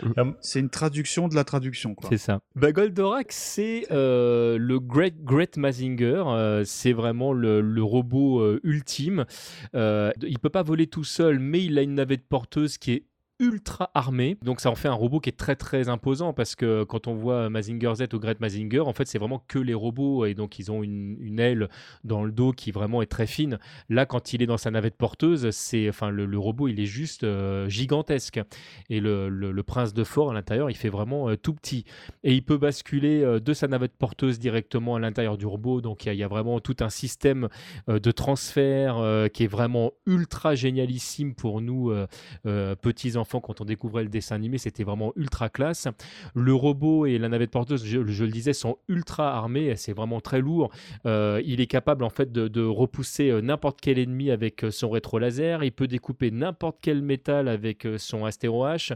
C'est un, robot qui vole tellement vite qu'en quelques heures, il, il passe de fort à la Terre sans aucun problème. Il n'y a pas de défaut marquant au début de la série. En tout cas, il n'y a rien qu'on voit qui nous inquiète. Les seuls défauts qu'il peut avoir au tout début, c'est de se dire que à certains moments, Actarus euh, ne, ne maîtrise pas encore complètement euh, le robot. Alors, il y a une petite particularité pour le dessin animé euh, qui est radicalement différente euh, du manga, c'est que dans le manga, euh, Goldorak, c'est un robot qui a été fait par l'Empire de Fort, et c'est le robot le plus puissant de l'univers, et c'est aussi, ça fait partie des choses que Vega aimerait bien récupérer. Alors que dans le dessin animé, euh, Goldorak, c'est un Golgoth. C'est un Golgoth Oui, qui, a été, qui a été volé en fait par Actarus au moment où il s'est cassé de Fort, De puisque fort, Goldorak a été construit euh, sur Fort. Donc ce qui est très étonnant au départ, c'est de, de ne pas trouver des machines plus récentes euh, Bah voilà, euh, chez. Vega qui Bah oui. soient capables de mettre à mal euh, le, le robot. Mais on y Je me reviendra suis euh, toujours demandé ça, un petit moi. peu après. Pourquoi ils reconstruisent pas Ils ont perdu les plans. Et bah, c'est- c'est ouais, ils ont- c'est- ça doit être ça en fait. Là, ils ont, euh, je sais pas, Enfin bon, ont- c'est pas, c'est pas des branquignoles, les mecs. Il a raison de souligner ça, euh, TMDJC, parce que dans le dessin animé, il est présenté comme étant une technologie de Vega. Et euh, ils envoient des, robots infiniment moins puissants que le Goldorak pour le combattre. Alors, euh, tu es en droit de t'interroger. Tu dis, mais vous avez fait quoi des plans, les gars? Enfin, qu'est-ce qui s'est passé, quoi? Même en admettant que été euh, brûlé dans les flammes, blablabla, tu peux te dire, les gars, quand même, s'ils arrivent à faire un Goldorak, même s'ils refont un truc un petit peu moins bien, ils arrivent. Enfin, Il y a une pirouette scénaristique qu'on entend dans la VO et qui disparaît complètement de, de la version française Ah, et, et- et, euh, et qu'on comprend un peu. C'est-à-dire que les, les premiers robots que Goldorak affronte, c'est des robots qui sont vieux, notamment le tout premier qu'il détruit. En Oui. fait, font partie des robots qui ont envahi euh, Euphor. Dans la première version, en fait, ce robot, en fait, il faisait partie de la division Ruine et en fait, il était tellement obsolète que la division Ruine s'en est même débarrassée pour leur filer en fait euh, à Hydargos donc pour, dire que non mais c'est bon nous nous on veut plus de ces vieux robots. Et d'ailleurs les premiers robots qui vont vraiment mettre à mal euh, Goldorak sont effectivement euh, on en reparlera tout à l'heure des, des- robots beaucoup plus puissants que lui euh, qui vont vraiment lui poser problème. Et donc les premiers robots en fait ce sont ceux qui géographiquement sont plus proches euh, de la Terre parce que bah, il faut les faire venir euh, quand même mine de rien ou il faut les construire euh, sur place. Donc ce qui explique pourquoi au départ en fait c'est si facile pour Actarus et ensuite dans un temps 2 euh, on apprend dans, dans la VO que Goldorak est amélioré par Procyon. Donc au fur et à mesure le robot est de plus en plus solide ce qu'on n'entend que très très peu dans la version Ah, française. bah tu vois, ça, je, l'ignorais parce que quand j'ai dépeint le, le personnage de Procyon, euh, quand je disais que c'était quand même un, sci- un scientifique de talent, il a quand même euh, créé trois navettes pour euh, aider euh, Actarus, mais en, enfin, très rarement, euh, c'est souligné qu'il améliore le Goldorak. Bah, il y a, il y a un détail en fait euh, qui l'explique bien, c'est qu'en fait à un moment ils veulent retourner sur Terre pour le voler et ils sont pas au courant que uniquement euh, Actarus ne peut rentrer dedans. tout à fait oui Oui, Ah. tout à fait. C'est quelque chose qu'ils ont ajouté et qu'ils expliquent aussi euh, très rapidement qu'ils ont euh, apporté des améliorations de sur fort aussi, euh, mais ça c'est vraiment très très rapide. D'accord, donc en fait, euh, c'est le Goldorak 3.0 qu'ils ont, quoi. C'est, eux, ils ont eu la version 0 et, euh, Ouais, c'est ça. et il a Les eu petits des, updates. des mises à jour, le, C'est ça. le- le robot. Goldorak, go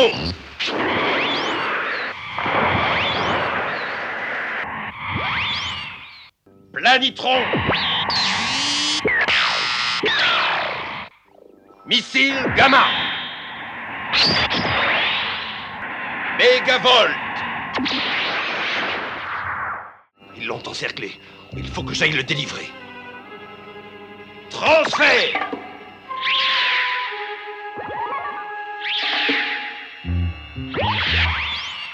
Autola.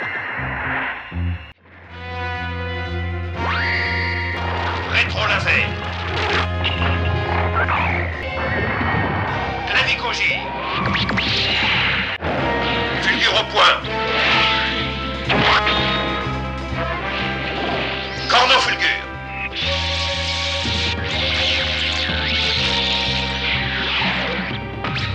0H.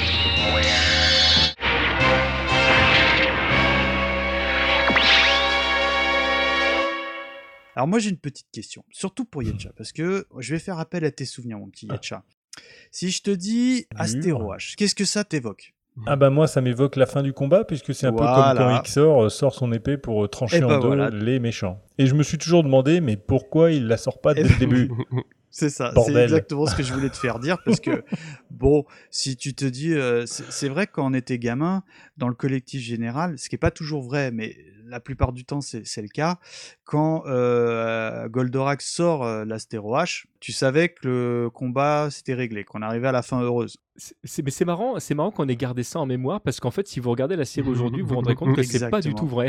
Ah oui, c'est vrai C'est- Mais c'est pas du tout vrai. Le- le- le- L'arme qu'il utilise le plus souvent pour terminer euh, le, le- Cornofulgur, les, les c'est souvent le cornofulgur, qui est certainement l'une de, de ses armes les plus puissantes. Mais pour que l'arme ait toute son efficacité, effectivement, il faut euh, pouvoir entamer la carapace euh, du, du Golgoth. Donc, effectivement, ça en passe très souvent par l'astéro H.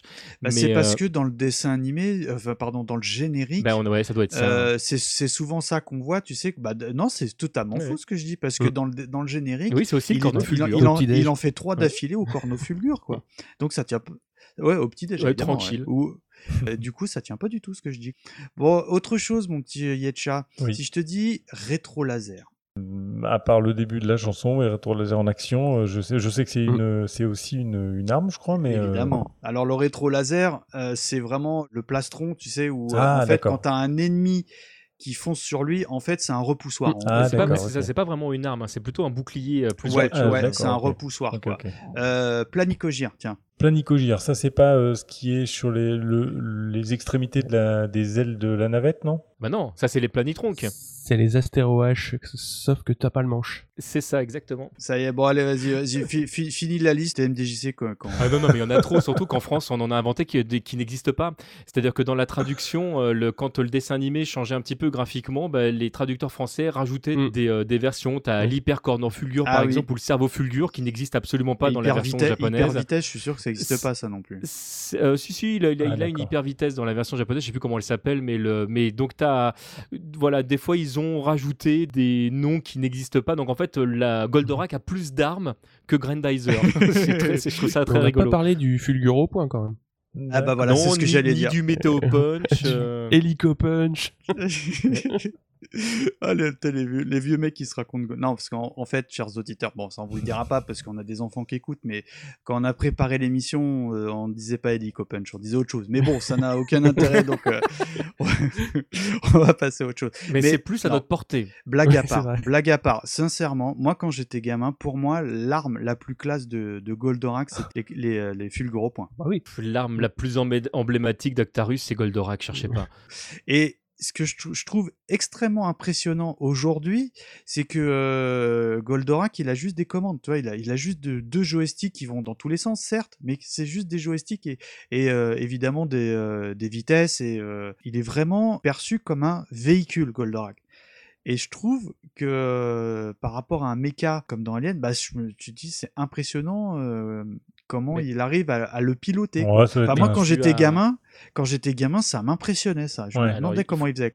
Il faut que tu saches que en fait euh, il y a toute une partie des choses que Goldorak fait de manière totalement autonome. Donc en fait euh, Actarus lui donne des Ah, indications On m'aurait et, menti. euh, et, euh, et- et Goldorak en fait va euh, faire certaines choses euh, de, de lui-même. Alors ce qui est, ce qui est Ah, rigolo, il est semi-automatisé c'est- alors. ce qui est- voilà, c'est le lien qui est entre, entre Actarus et Goldorak va même plus loin que ça, c'est que le, il y a certains épisodes où Actarus lui parle réellement.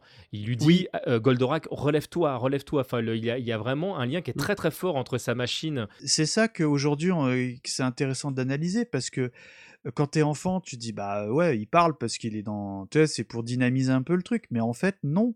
Il s'adresse vraiment aux commandes vocales du mecha. Au, au point même qu'il y a, des- il y a- il y a des phases qui sont, qui sont assez rigolotes parce que le, tu, tu vois euh, Actarus qui se retourne physiquement, enfin qui, re- qui retourne sa tête alors qu'il peut rien voir parce que derrière lui c'est euh, c'est son, co- c'est son cockpit donc, Oui. euh, et Et- tu vois Goldorak qui retourne sa tête donc il y a vraiment en fait le, le- il, y a, il y a des choses qui Ah. ne sont même pas exprimées qui sont suggérées mais tu as vraiment le, le, le côté euh, on est liés l'un et l'autre. C'est ça, c'est ça, c'est fusionnel quoi. C'est un, c'est un symbiote quoi. Oui, c'est ce qu'on trouve plus récemment, là, exactement, dans le Pacific Rim.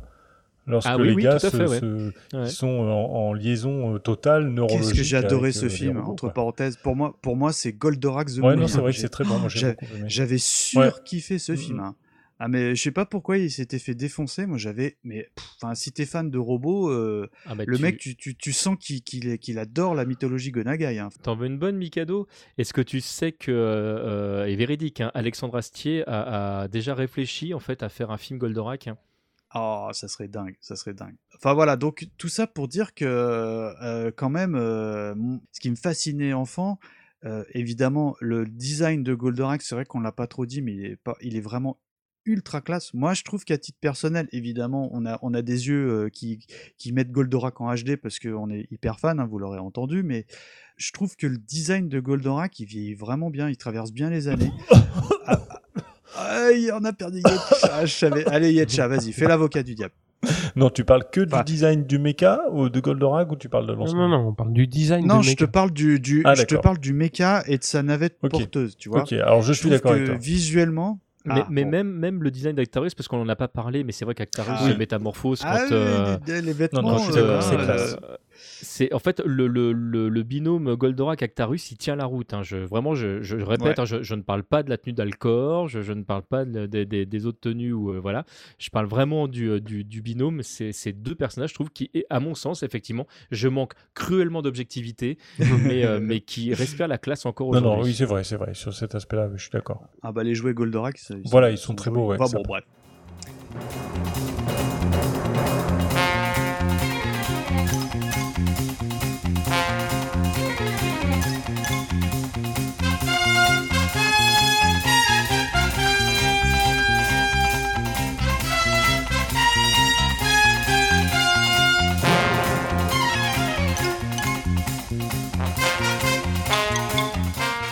Alors, Miguel Twix, euh, les Golgoth, qu'en est-il?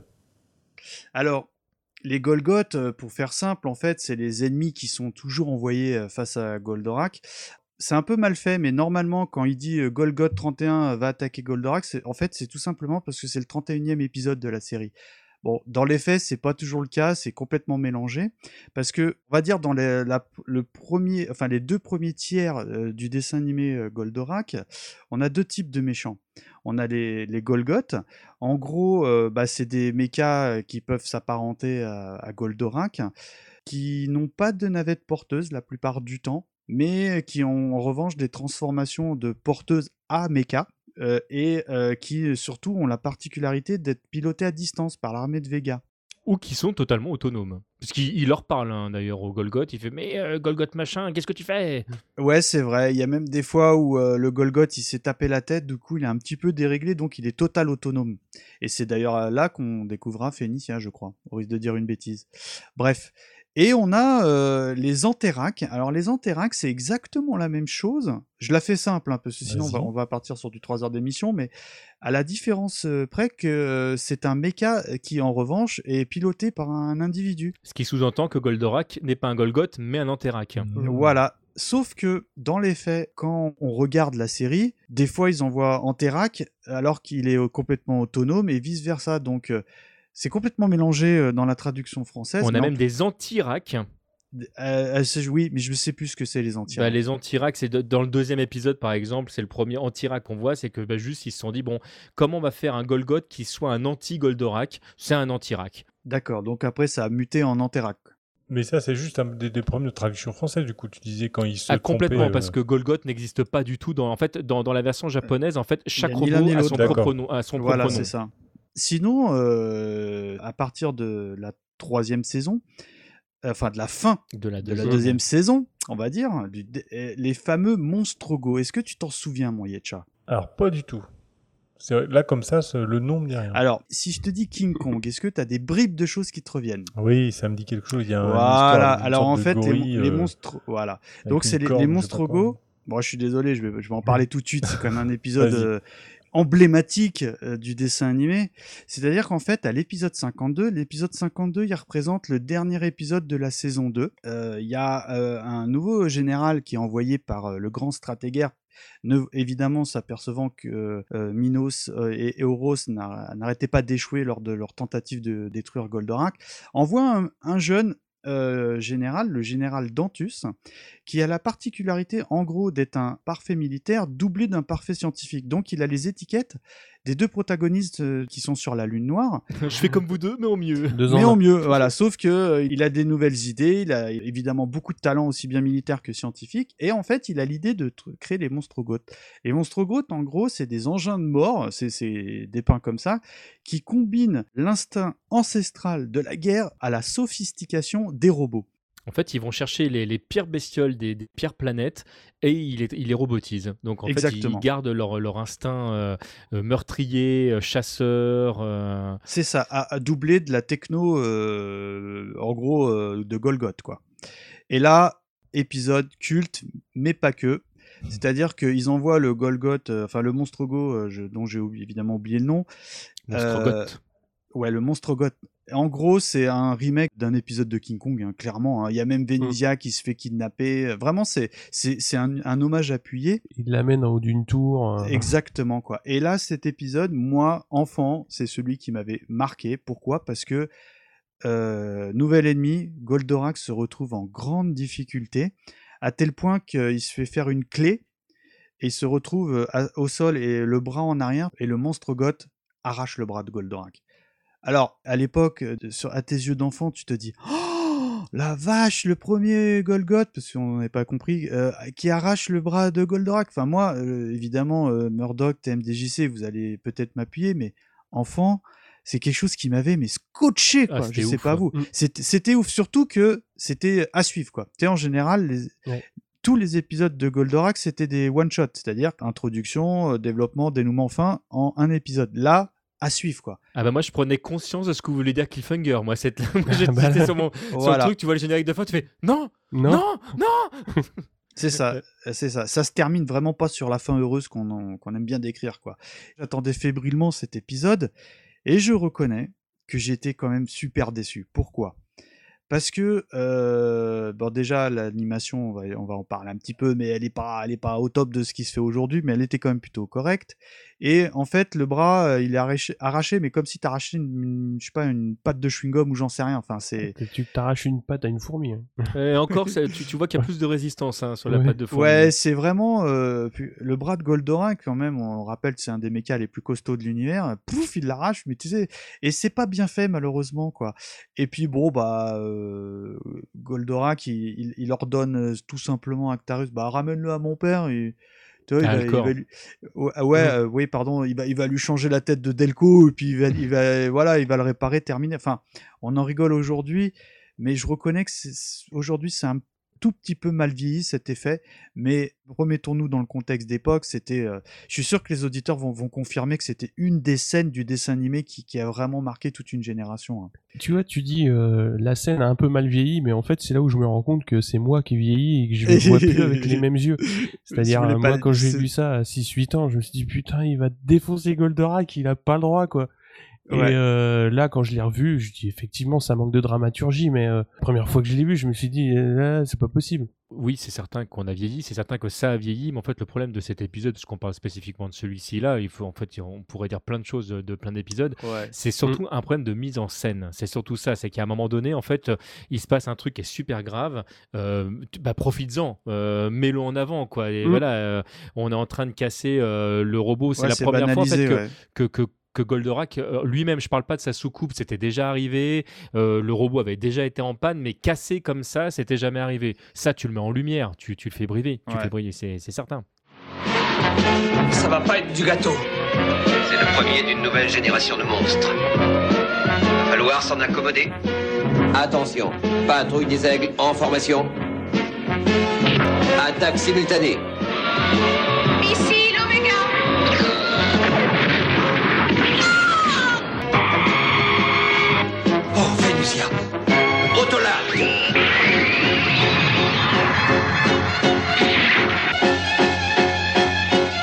Tu te crois fort parce que tu tiens un otage. Mais nous ne céderons pas. Les aigles ne cesseront de te poursuivre. Et s'ils échouent aujourd'hui, ils te vaincront demain. Nous ne cesserons pas de perfectionner Goldorak, puisque cette guerre risque de ne jamais finir.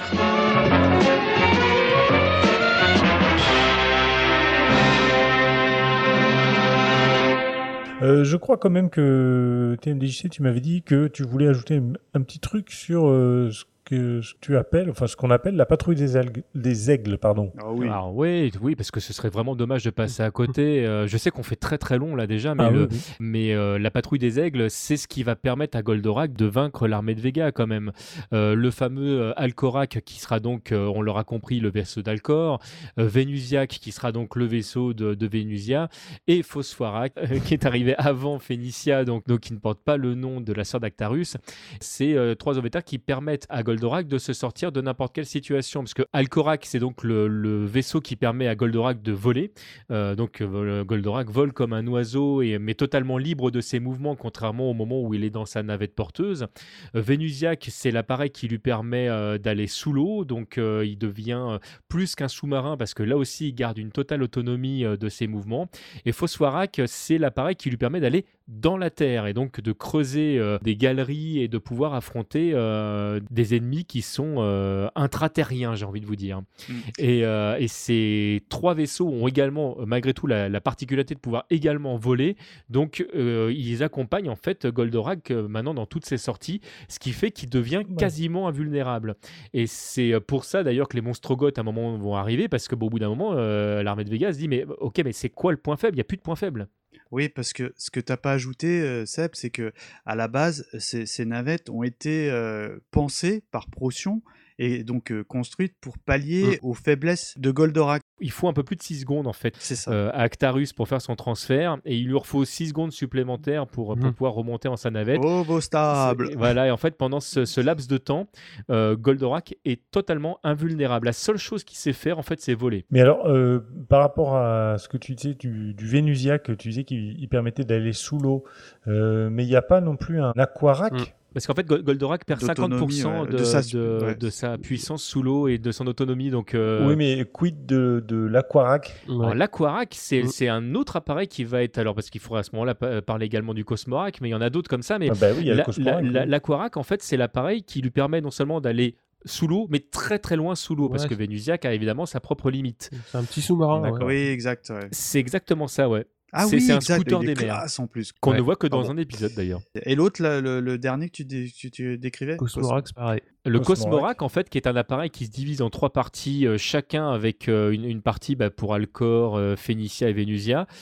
C'est grosso modo, on reprend un petit peu le, le- le- le triptyque, mais c'est des vaisseaux qui vont cette fois dans l'espace, parce que c'est trois vaisseaux qui sont évidemment des vaisseaux qui sont faits pour voyager sur Terre, dans l'eau, dans la Terre, mais pas dans l'espace. Et là, avec le Cosmorac, le problème est réglé. D'accord.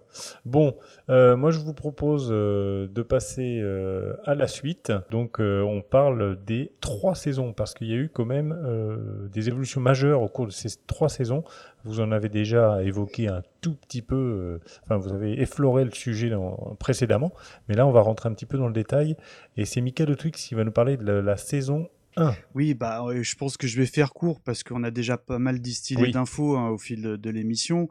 Alors la saison 1, c'est quand même la mise en place. hein, c'est comme on l'a décrit. euh, là, on a un Actarus qui essaye de rester le plus anonyme possible parce que moins il est repéré, moins il y a de chances que la Terre euh, se fasse envahir. Bon, pas de chance, il est retrouvé, donc il est obligé de ressortir Goldorak.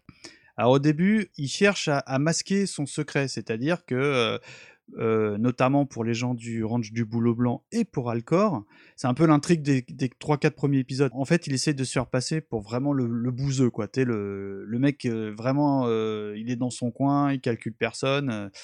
Enfin voilà, complètement antipathique. Comme ça, ça lui permet de garder son identité secrète. Rapidement, bon, Alcor découvrira le subterfuge. Les autres membres du Boulot Ranch, en revanche, euh, ne- n'en seront rien. Je pense que ça se passera vraiment en milieu de saison, voire en fin de saison. Et euh, bon, un peu à, contre-coeur, euh, il est obligé de, collaborer au début avec Alcor.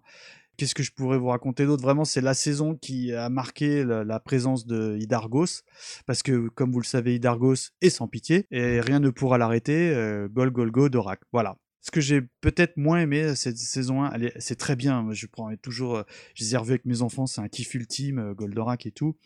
Mais cette première saison, d'une manière générale, elle est assez redondante. Oui. C'est-à-dire que tu as l'intro, le dénouement, euh, fin, enfin, etc.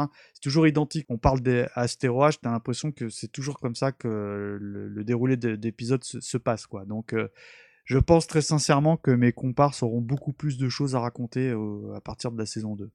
Alors, pareil, par contre, sur la saison 1, je crois que tu m'as dit, Murdoch, que tu avais quelque chose à ajouter. Et puis oui, juste une autre anecdote, donc on commence à voir la, la division ruine. Alors c'est un nom euh, qui a priori ne sort euh, que de la VF. C'est Ah, ça. Et, euh, d'accord. en version japonaise, c'est la garde personnelle du grand stratégaire. Tout Donc c'est euh, voilà, c'est une garde Oui, impériale. c'est va les dire. légionnaires, hein. clairement, Et, c'est des légionnaires. hein. Ouais, c'est ça. Ouais, ouais c'est une troupe d'élite. Et euh, petit point, euh, on va dire euh, déguisement. Ah, Peut-être pas vesti- déguisement. vestimentaire, non Euh, ouais, vestimentaire euh, plutôt. Euh, en fait, le collier euh, d'Actarus, le symbole de son collier, il est repris sur euh, sa ceinture. Je sais pas si vous avez fait gaffe. Ouais, ah, tout à j'avais- c'est le collier Ah qu'on fait voit dès la ouais. saison, enfin à partir de la saison 2 et demi, quoi. Bah, surtout, tu le vois, euh, ce collier, euh, quand il retrouve sa sœur, en fait. oui, c'est mais ça avant, qui... avant, oui. tu le vois pas. Non. Et c'est le ceinturon, quoi. Ouais. Ah, j'avais pas fait gaffe. Bien vu. Ouais. Alors ju- juste une petite remarque, si toujours sur, sur la première saison, très rapidement, le- on parlait tout à l'heure de l'évolution de, de Vénusia, mais c'est quand même euh, au travers de cette saison qu'elle va découvrir que euh, le prince de Fort et Actarus euh, Ne font qu'un. et que la, la fin de la saison 1 et le début de la saison 2, euh, c'est pour moi parmi les meilleurs épisodes de tout, tout, toute la série. On en vient avec la fameuse mort d'Idargos dont on parlait tout à l'heure. Ah ouais. Et, euh, et c'est, enfin, je veux dire, c'est un double épisode où euh, Actarus va quand même euh, euh, se battre contre trois Golgoth. Enfin, c'est un truc de malade. Tuer la. Ah, ils, envoient, ils envoient tout. hein. Ouais, ils envoient ils tout ont- ce qui reste. ils- hein. ils vont, il, euh, va détruire la navette d'Idargos. Enfin, faut bien se rendre compte qu'à la fin de la saison 1, alors que, et ça, euh, Vega ne le sait pas, mais Actarus est blessé euh, de manière importante. Enfin, en, en grosso modo, il a une sorte de, de cancer au bras. On lui dit qu'il en a plus pour que quelques mois. Donc, euh, le- lui, il sait qu'il est euh, amené à mourir. Euh, et de l'autre côté, en fait, l'armée de Vega se dit, mais ce mec-là, il est imbutable. Euh, on descend, on a envoyé tout ce qu'on avait, on s'est fait défoncer. Qu'est-ce qu'on fait? Et c'est comme Ouais. ça que démarre la saison 2. Et Mm. moi, ce qui m'avait marqué pour clôturer cette, cette partie saison 1, Minos arrive à, à s'échapper. Par contre, il est brûlé au 12e degré. Enfin, euh, il- a la gueule complètement fondue. Mais c'est ça. Quand j'étais enfant, ça m'avait vraiment euh, marqué. D'accord, bah, TMDJC, tu vas continuer euh, justement sur cette saison 2 qu'on en Ah, parlait. la euh, saison 2. La saison 2, elle, elle, me, elle me plaît vraiment bien parce que c'est la saison en fait, où tu as vraiment une inversion en fait, de la puissance euh, armée de Vega. On écrase tout avec euh, euh, l'évolution d'Actarus dont on parlait euh, tout à l'heure. C'est euh, donc Vénusia qui prend sa place. C'est l'arrivée d'Alcorac, c'est l'arrivée de, de Vénusiac. Et donc Actarus retrouve sa sœur. Euh, Il y a donc euh, l'arrivée de, de, de Phosphorac également. On arrive avec une équipe qui a l'air vraiment, bah, jusqu'à la fin de la saison, qui a l'air imbutable. Et pour autant, euh, tu as qui fait son apparition et qui va jouer sur toutes les faiblesses psychologiques que peut avoir euh, Actarus, euh, faire croire que certains de ses parents sont encore vivants, enfin vraiment jouer Mm. sur tous les trucs vraiment euh, dégueulasses pour dire ok bon on n'arrive pas à l'avoir par la force, on va être plus malin que lui. Et il y a des épisodes qui sont vachement intéressants pour ça parce qu'on n'est pas dans bah, justement les épisodes redondants qu'on a pu avoir avec euh, Euh, on est sur vraiment euh, autre chose. Et donc la fin de la saison 2 arrive avec le fameux monstre god dont, dont- dont on parlait tout Oui. à l'heure.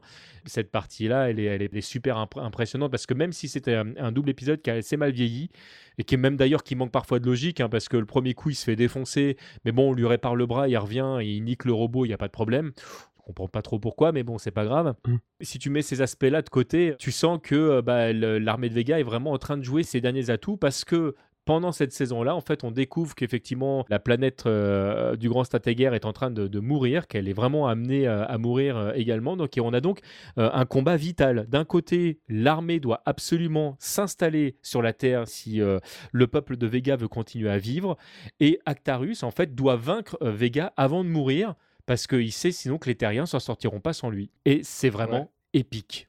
Ah ouais, moi je suis complètement d'accord hein, parce que euh, là cette saison prend une autre tournure parce que euh, là ils ont ils ont plus le choix, leur planète elle est sur le point d'exploser. Donc la donne est complètement différente, ils sont obligés de, mettre le paquet. Et ça Procyon notamment, il et évidemment Actarus tout ça ils en ont parfaitement conscience. Et ils sont euh, sur le qui vive et sur le pied de guerre en permanence. Et sur cette, sur cette saison 2, euh, est-ce que Murdoch, tu aurais justement des anecdotes comme précédemment Ouais, alors il y a euh, un épisode euh, particulier où Vega utilise des lucioles pour attaquer et en fait tout l'épisode euh, ils appellent Ah ça oui. des humanoïdes alors euh, que pour Ah. nous des humanoïdes c'est pas du tout euh, ça. Donc euh, c'était un Non, ouais, je me suis interrogé. bah non non non, c'est juste une petite coquille de traduction, ils se sont dit ouais tiens, on va appeler ça des humanoïdes et puis euh, puis Mm. voilà quoi mais euh, je sais pas comment c'était appelé en, en VO mais euh, Des fois, il y avait des traductions vraiment dans la version française. On ne sait pas pourquoi. Tu avais l'impression que le, le matin, ils se disaient bon, aujourd'hui, on va appeler ça comme ça. Mais c'est ce qui a, c'est ce qui a généré aussi euh, tout le folklore autour de Goldorak. Et c'est c'est aussi pour ça que pour moi, Goldorak et Grandizer sont deux œuvres intéressantes, mais que Goldorak n'est pas Grandizer. C'est vraiment autre chose. D'accord. Euh, une autre euh, anecdote peut-être ou pas? Oui. Ouais, c'est dans cette saison où donc les Antiracs vont devenir les Antiracs, où il va y avoir pareil un changement de nom sans raison euh, particulière. Et c'est aussi à ce moment-là où on va complètement perdre de vue euh, Banta, dont on n'a pas encore euh, parlé, mais c'était un personnage qui était un petit peu euh, le pendant comique euh, et qui a été complètement euh, abandonné à un épisode, euh, donc on ne le voit plus et bon, il n'y a pas de raison particulière à ça. Bah, c'est que la série est plus rigolote à ce moment-là. On, a- on quitte le côté humoristique pour, pour aller dans le plus sérieux, donc il n'y a plus de place pour ces, pour ces personnages-là. D'ailleurs, on voit beaucoup moins Rigel.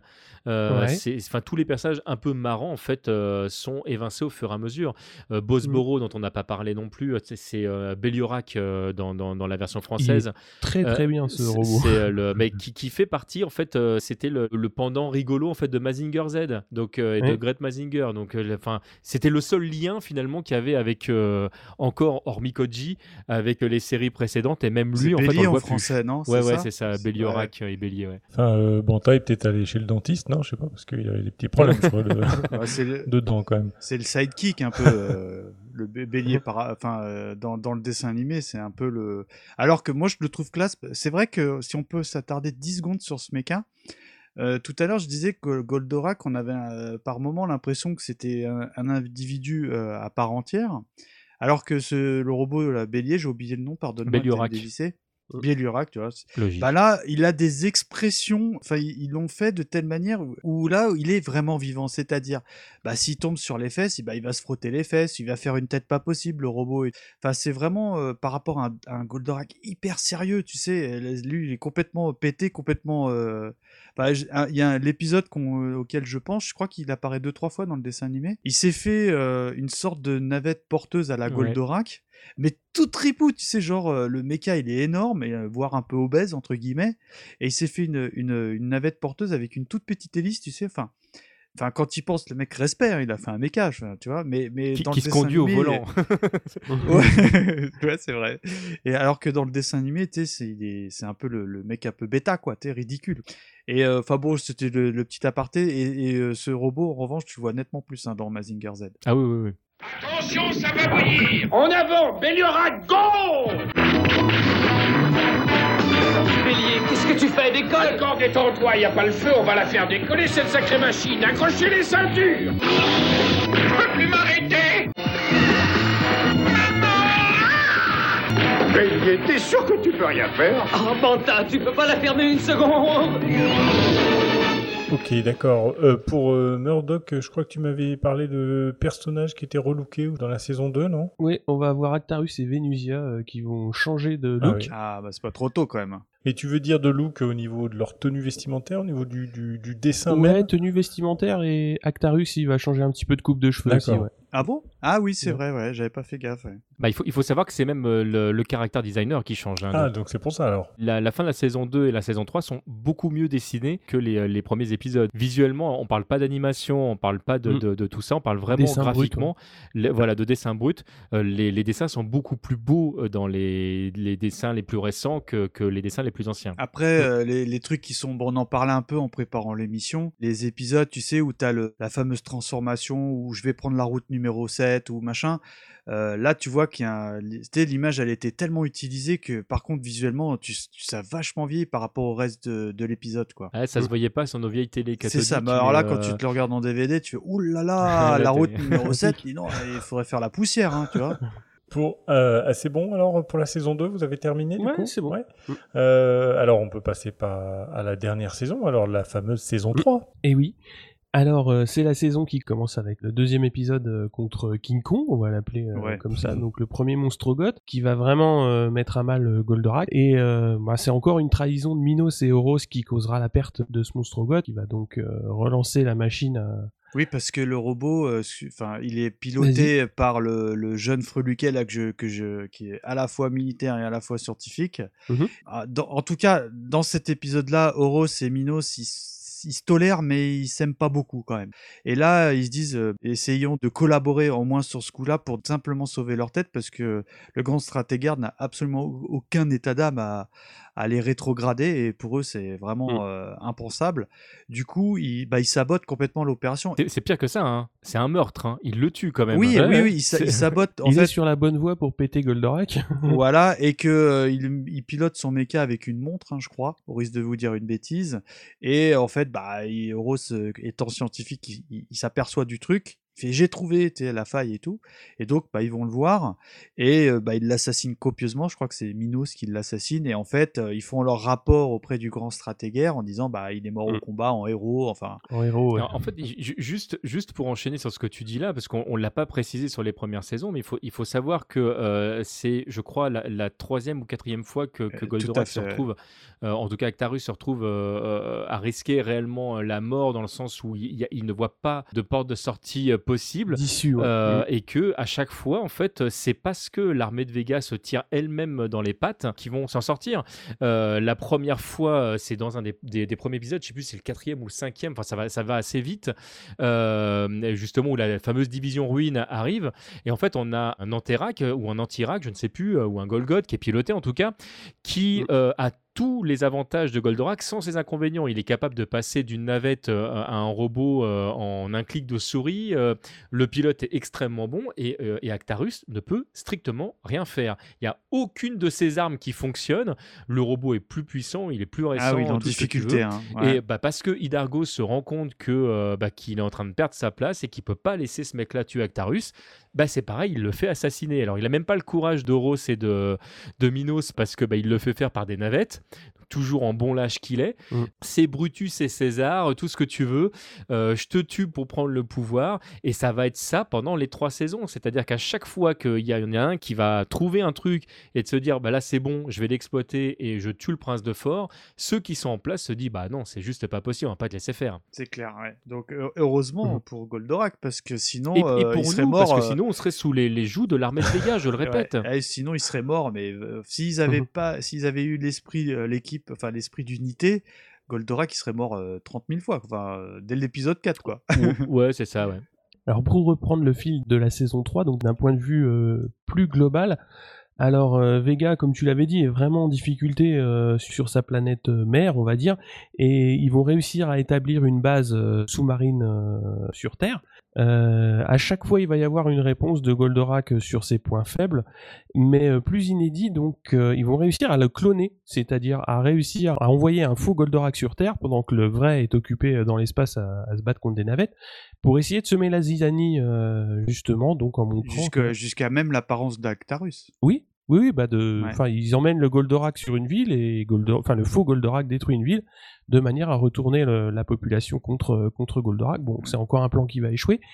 Ils vont cloner aussi Rigel, ils vont cloner, euh, ils avaient déjà cloné le père d'Actarus, cette fois-ci ils font le coup La mère. avec, euh, ils avaient Non, cloné, ils avaient la, cloné mère. la mère, c'est ça, et puis après, ils- pour ils clonent le père pour- pour Ouais, Phénicia. Ils clonent le Ouais. Père pour Phénicia, voilà.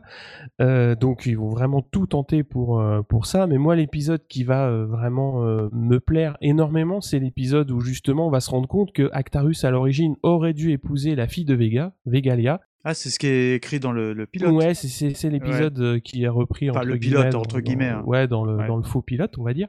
C'est ce qu'explique Actarus. Il, normalement, euh, il aurait dû l'épouser, ça aurait dû régler tous les problèmes de guerre entre Vega et Euphor. Et en fait, euh, bah, étant donné que tout ne s'est pas passé comme, euh, comme prévu, bah, quand même Vegalia le retrouve euh, sur Terre, le rejoint et euh, bah, elle se sacrifie donc pour, pour Bah, le pour- même laisser. pour le sauver, euh, d'ailleurs. Oui, pour le sauver. Et Vegalia, c'est la fille de qui De à Vega. la base? Je me souviens. Du grand stratégaire. Non, mais Ah, du grand stratègue, ouais. Alors, himself, juste quoi. une petite précision sur ce que tu es en train de dire, mais qui va avoir son importance. Le, on voit dans l'épisode que Actarus joue parfaitement son rôle de, euh, enfin, dans le passé, de je vais t'épouser, il n'y a pas de problème, etc. Et il voyait le bénéfice que ça allait avoir sur son peuple. Mais je rappelle que Mhm. Actarus n'était pas amoureux euh, de Vegalia, puisqu'il avait vraiment son amour d'enfance qui elle-même va mourir euh, dans les premiers épisodes de Goldorak. Et c'est Mm. un- une partie que je trouve très intéressante parce qu'elle remet en lumière euh, le fait que Actarus, en fait, son rôle de prince, il le prend très au sérieux. C'est-à-dire que c'est normal de se sacrifier, c'est normal d'épouser quelqu'un où on n'est pas forcément amoureux, etc. Mais quelqu'un qui Mm. l'apprécie, quelqu'un qui l'aime sous une autre forme. C'est pas de l'amour amoureux, mais voilà, il a vraiment de l'amour pour elle sous une autre forme.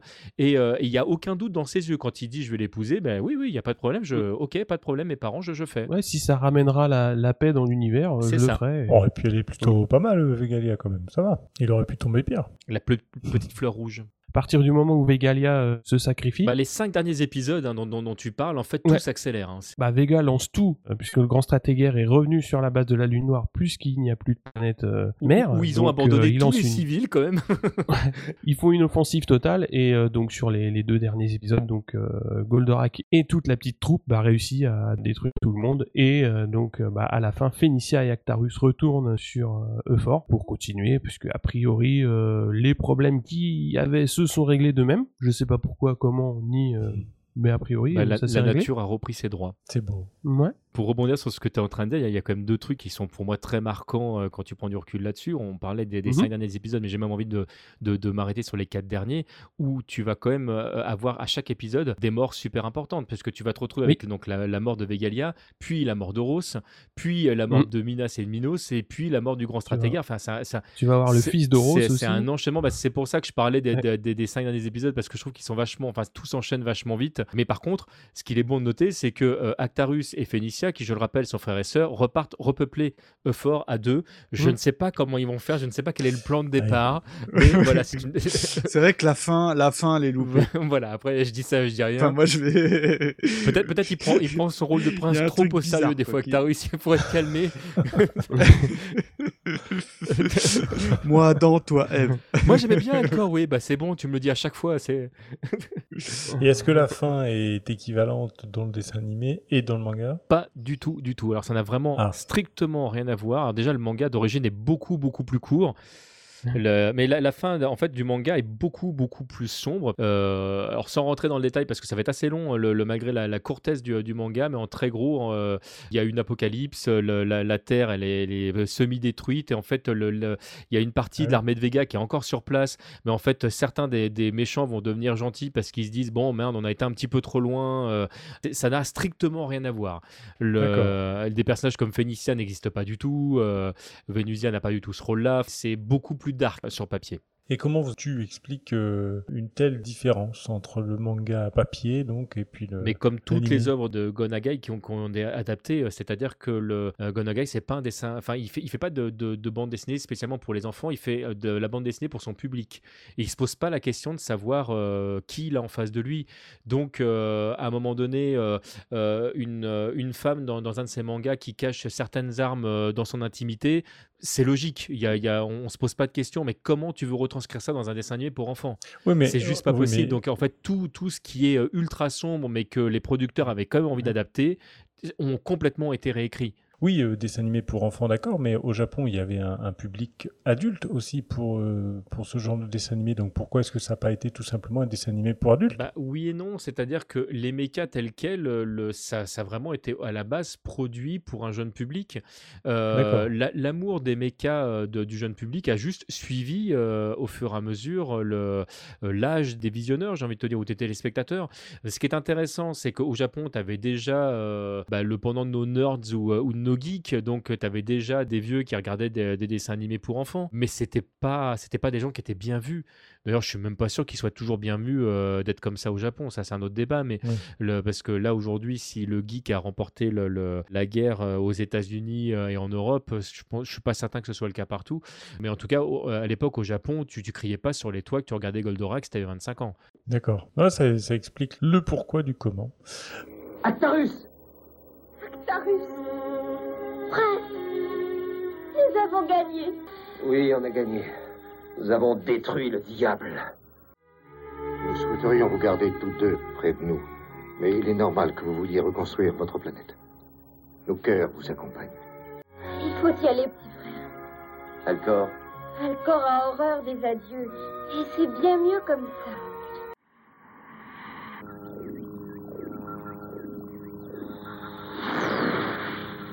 Alcor, Actarus, Phénicia, que Dieu vous protège.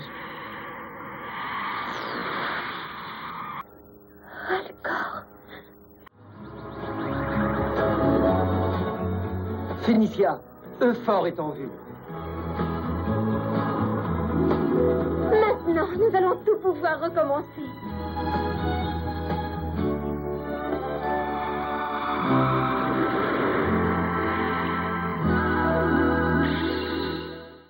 Euh, alors, je pense qu'on a fait le tour là par rapport au- à l'animé euh, Goldorak. Alors non, mais ce serait, ce serait infaisable. Non, C'est- oui. C'est infaisable. Il faut, Voilà. il faut qu'on se quand, quand un je, jour. quand je dis faire le tour, c'est euh, par rapport à une certaine. Voilà, c'est ça. voilà. c'est par rapport un peu à, la- à une synthèse qu'on pouvait vous présenter à, à vous tous, auditeurs. On va laisser un petit peu ce, cet aspect du, du dessin animé, de l'animé, et puis de rentrer dans les détails. On va passer à un autre volet, une autre partie qui concerne et qui est très important parce que là, ça, on touche vraiment le côté euh, iconique et, et même révolutionnaire de cet animé euh, Goldorak en France particulièrement.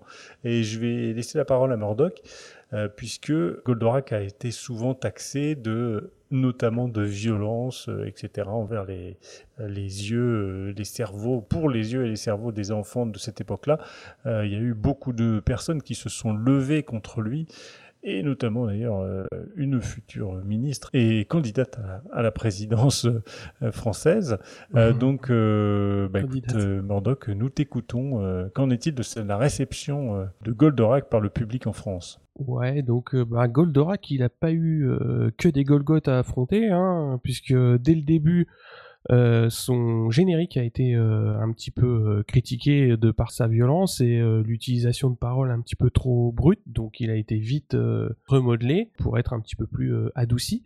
Et par contre, en 81, il y a eu la parution donc d'un livre qui s'appelle À 5 ans seul avec Goldorak, donc qui a été pareil une, une charge assez directe contre Goldorak en particulier, mais contre le, les dessins animés d'une manière plus générale. Et comme tu l'as dit, donc il y a eu une deuxième salve, donc un peu plus tardive en 89, par euh, Royal, donc qui condamnait vraiment là la violence dans les dessins animés japonais. Donc en 89, il y avait déjà eu quand même euh, nettement plus de dessins animés qui étaient euh, arrivés euh, sur nos écrans. Bon, c'est entre guillemets Goldorak à ce moment-là, il a été considéré un petit peu comme le premier à amener la violence, mais il y en a eu énormément d'autres par la suite qui n'ont pas tout à fait suivi le même, même modèle, mais ça a été un petit peu le, la boîte de comme un petit peu la boîte de Pandore. Mais bon, ça. Est-ce que d'ailleurs, dans, je t'interromps un instant, est-ce qu'il y a eu quelque chose d'équivalent ou euh, de violent comme ça avant Goldorak finalement?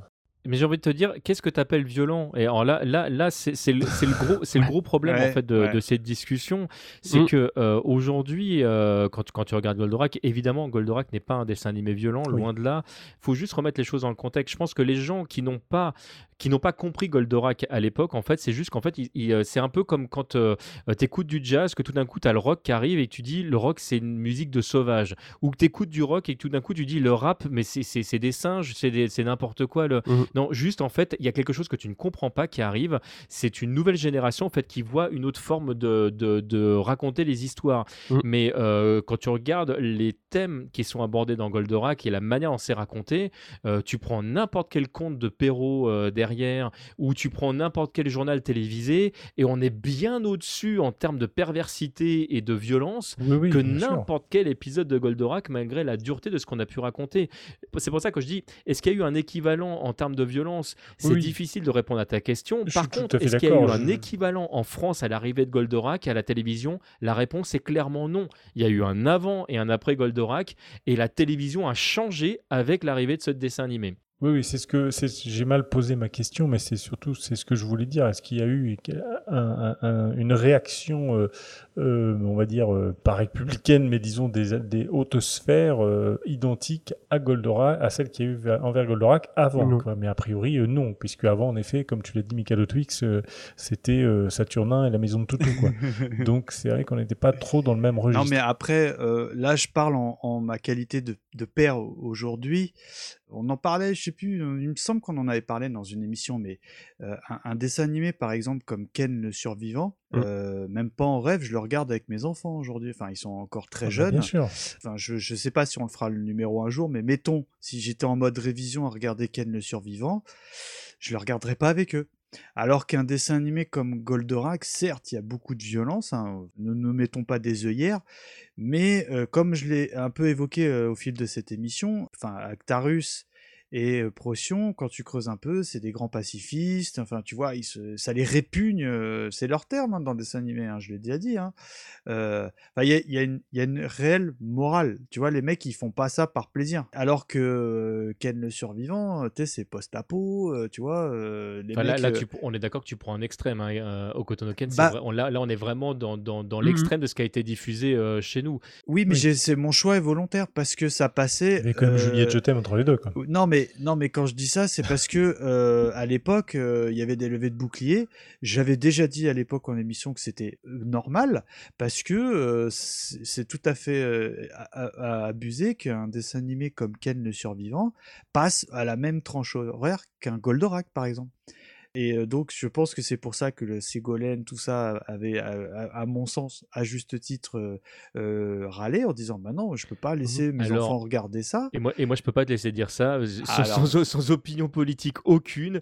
Ségolène Royal, comme beaucoup de politiques, est une arriviste qui a Oui, vu oui, en fait bon, peu dans si avec c'est le- ou une autre, on s'entend mais bien, en, mais, en fait, euh, en fait, ce que je veux exprimer, c'est que le, le- il est toujours intéressant en fait de discuter de ce qu'on regarde et pas seulement les enfants. C'est-à-dire que je Ouais. pense qu'on est vraiment euh, tous perméables à- à- aux images qu'on regarde et même quand on a du recul, euh, quand tu es baigné dans beaucoup de, de types d'images, c'est normal au bout d'un moment que tu finisses par reproduire des choses que tu regardes. Mm. Euh, si tu te nourris que de pornographie, tes codes sont la pornographie. Ouais. C'est vrai que quand on arrive euh, à vouloir faire du sexe, bah, il y a des choses qui vont te venir en tête parce que c'est ce que tu regardes constamment. Alors que si tu ne regardes pas, forcément, et je dis pas qu'il faut interdire la pornographie, loin de là. Ce que je dis, c'est que c'est clair que tout ce que tu consommes, si tu le consommes à, à- à vraiment une échelle importante, euh, il faut pas t'étonner effectivement que ça, re- ça revienne à un moment donné euh, euh, dans ta vie. Si tu ne consommes que de la violence, Mhm. bah, évidemment, tes idées sont jonchées de violence. Et ce que je voulais exprimer par rapport à ça, c'est que le procès qui a été fait euh, à l'époque, et là, on peut pas aller trop trop loin dans ce débat parce que ce serait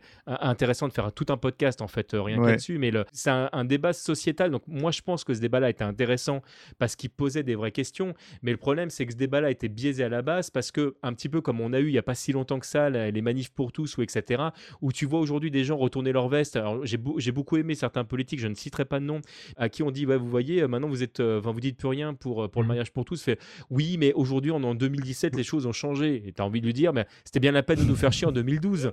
Enfin, tu vois, c'est- il y a un moment donné, en fait, juste, le monde évolue, les, les mentalités changent, et il y a des gens qui ne sont pas prêts au changement. Si. Ça, je suis complètement d'accord avec toi. Là, tu prêches un convaincu. Mais, mais je me permettais de, de donner l'exemple. Et permets-toi, c'est un peu ton émission, j'ai envie de te dire. Ouais, puis, je t'ai dit, on- après on arrête tout. On a fait Goldorak, c'est bon, là, euh, c'est bon. J'ai fait Gears of War, Goldorak, terminé, c'est bon.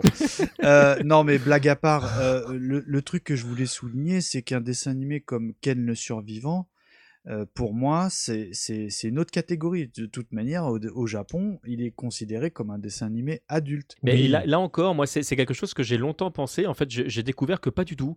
Euh, Ah, bah, le survivant, moi- c'est pas, pas, un dessin animé pour adultes, mais c'est c'est juste qu'en fait, il faut remettre les choses dans le contexte. C'est une question culturelle. C'est-à-dire que quand, quand tu arrives, effectivement, euh, on en parlait, de découvrir Goldorak aujourd'hui et d'entendre les, les, les, les mensonges misogynes qui sont dans les premiers épisodes, tu as envie de te dire, mais c'est horrible. Mais à l'époque, ça passait crème parce que c'était notre culture de l'époque.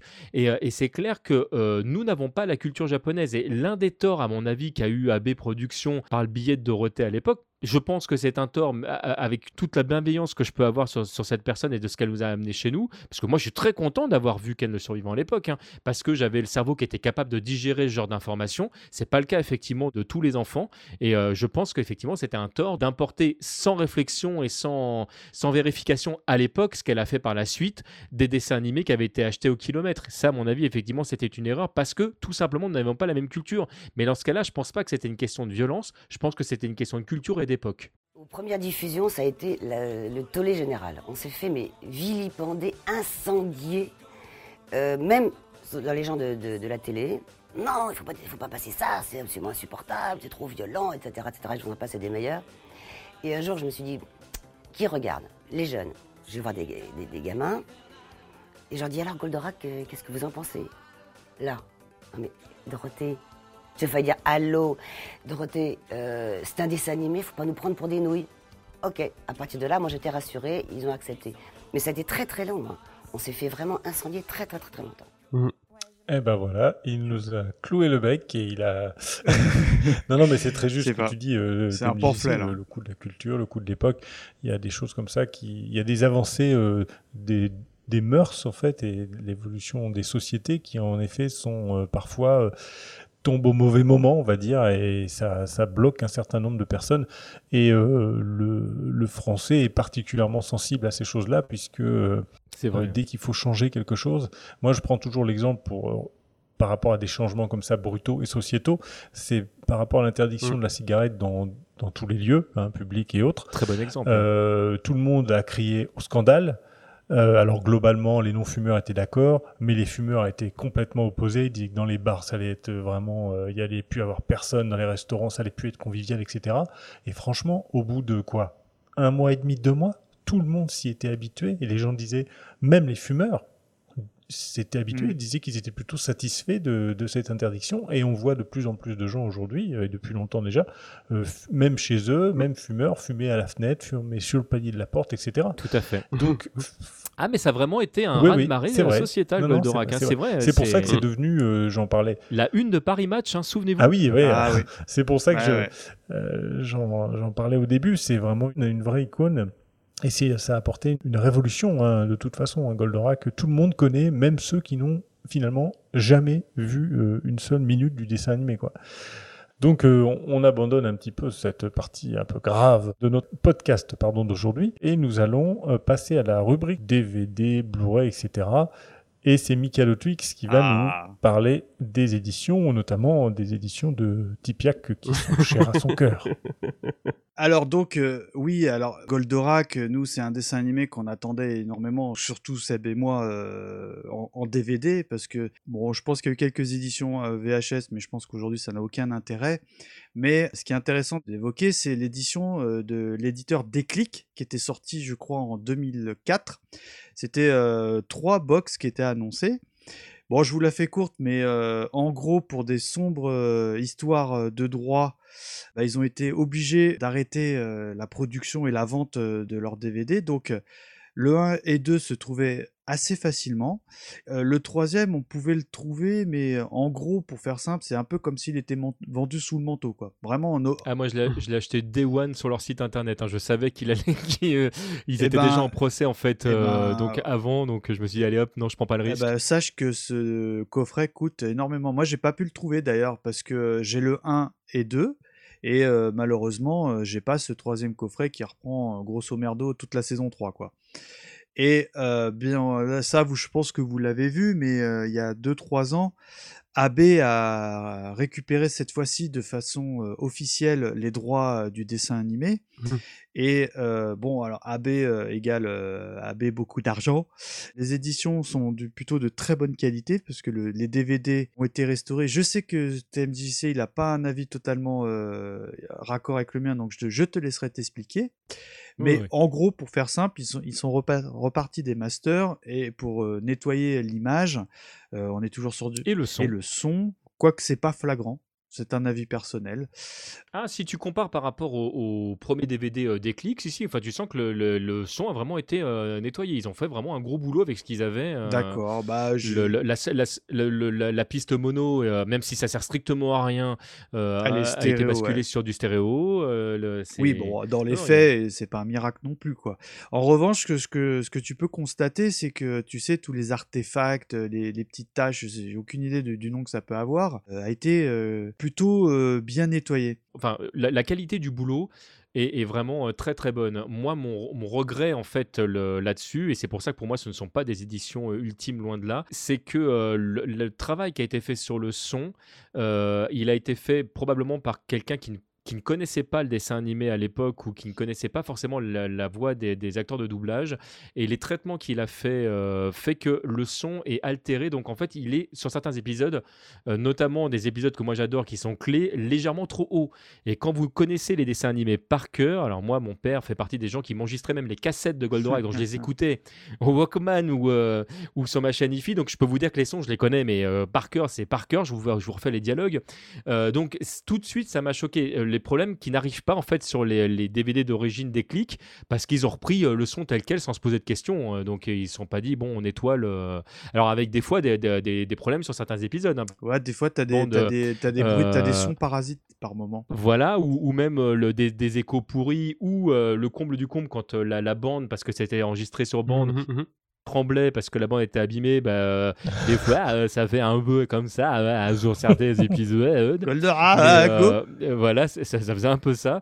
Donc ça, ces problèmes-là n'existent pas sur la version d'AB parce qu'ils ont complètement rebossé le truc. Mais le retour de balancier, c'est que le son est, est pas exactement le bon et ça me sort à chaque fois du dessin animé. Ce qui est à noter dans les éditions AB, c'est que euh, c'est vraiment les versions euh, non censurées. Des fois, il y a des passages dans le dessin animé qui sont en japonais parce que jamais traduits en français. Ouais. Et ce que je trouve Notamment cool- les noms des Golgoth. Voilà, et ce que je trouve super cool, et ça pour les révisions c'était génial, c'est que Alcor, donc Koji, qui te pitch euh, l'épisode suivant en racontant ce qui va à lui Mhm. lui arriver. C'est-à-dire que genre ah bah ouais j'ai voulu prendre ma navette pour faire le kéké comme d'habitude, euh, je me suis planté, euh, Goldorak est venu me chercher, enfin. Alors ce qu'il faut savoir également c'est qu'il y a eu un, une sortie Blu-ray qui est absolument sans intérêt parce que euh, c'est une pseudo upscale du master DVD donc c'est vraiment là c'est du commercial pur. Ouais, alors si, si vous avez un lecteur Blu-ray, ceci dit, les Blu-ray euh, sont tellement pété la gueule au niveau des prix, ça coûte moins cher d'acheter les trois coffrets Blu-ray que d'acheter, si je dis pas de Ah. bêtises, les cinq coffrets DVD. Donc à vérifier quand même. Ouais, mais bon, euh, enfin, si vous souhaitez une image supérieure, euh, plus chère, euh, malheureusement, ce n'est pas le cas. Et il faut savoir également que euh, les épisodes de Goldorak sont actuellement, à l'heure où nous enregistrons, euh, vendus en librairie. Ah oui, j'ai vu ça. euh, sous la licence AB, donc c'est les DVD AB. Tu dois avoir une sortie euh, hebdomadaire ou un truc comme ça. Par contre, au final, ça Mhm. coûtera extrêmement cher, quoi. Donc, euh, Le premier, il est pas cher. hein. Le premier, il est cadeau. C'est c'est prends ta dose Ouais. de drogue. Ouais. Tiens, viens, prends, c'est gratuit. bah, en plus, il t'offre le coffret, quoi. Donc, euh, bon, enfin voilà.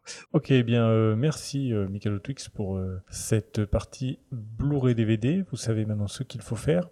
Euh, nous allons partir sur la partie des produits dérivés avec l'OST et c'est Murdoch qui va nous en parler. Eh bien, on va pas en parler bien longtemps puisqu'il y avait déjà eu un très très bon podcast euh, donc euh, par euh, nos deux compagnons Ah bon? Du Un jour. bonus. Alors, euh, bah, pour euh, quand même en, en deux mots euh, donner mon avis, moi je, je vous rejoins sur pas mal de points, hein, notamment sur ce qu'a fait Shunsuke Kikuchi, c'est-à-dire euh, vraiment un très très bon travail sur les thèmes, c'est-à-dire euh, une grosse grosse identification à la fois des personnes, des personnages et des situations. On va pas en dire euh, en dire plus que ça. Alors, on a réécouté euh, un petit peu plus tôt dans l'émission euh, le morceau Goldorak et les deux Mazinger, donc c'est Michel Barouille. Tu veux nous en parler un petit peu, Mika? Oui, alors moi, Michel Barouille, souvenez-vous, c'était vraiment le chanteur qu'on affectionnait plus que tout quand, quand on était enfant. Et c'est vrai qu'on n'en avait pas parlé quand on avait fait l'émission, mais euh, il y, a, il y a une chanson que j'aime bien qui s'appelle Goldorak et les deux Mazinger, ce qui a été uniquement édité en 33 tours. Et euh, bah, j'aime beaucoup cette musique parce que je au risque de vous dire une ânerie, il me semble que c'est une, un- une des morceaux de, qui, ont qui avaient été utilisés dans Albator, donc il faudrait vérifier. non, non, mais je te le dis, je te le confirme. Ah, c'est bien ce qui me semblait, quoi. Et en fait, ça, c'est vrai qu'on n'en a pas parlé, ça fait peut-être même partie d'une anecdote, mais voyant le succès de Goldorak euh, à l'époque, euh, bah, il y a eu des montages euh, cinéma. Rappelez-vous, Goldorak au cinéma, c'était euh, le, le montage, je crois, du 1, 2, 4, 5, 10, enfin un truc comme ça qui n'a ni queue ni tête, et ils avaient Je crois fait. que t'as, t'as trois épisodes qui sont montés de manière vraiment pas très logique en plus. Voilà, euh. et t'as quelque chose de pire que ça parce que t'as le retour de Goldorak qui est alors là qui est un truc complètement incohérent hein, où en gros euh, c'est euh, la- la- l'attaque du Dragonosaure donc c'est un OAV, t'as Grid Mazinger versus je sais pas qui versus je sais pas qui versus Devilman, tu vois, et tout ça mis bout à bout. Et en fait euh, la musique sélectionnée, enfin re- retenue en tout cas pour ce film, et ben c'est Michel Barouille qui nous chante tout simplement un Grid Mazinger donc euh, Et les deux Mazinger. Donc c'est un titre que j'affectionne. Pourquoi? Parce que bah voilà, ça moi comme l'a dit dit TMDJC, ça nous rappelle du Albator et en plus ça me rappelle euh, une, édition de cassette VHS quand on était enfant. Alors à creuser. euh, mais il me semble que ça s'appelait Emera ou un truc comme ça. Et donc, bah, bien évidemment, on s'écoute euh, un extrait un peu plus long de Goldorak et les deux Mazinger.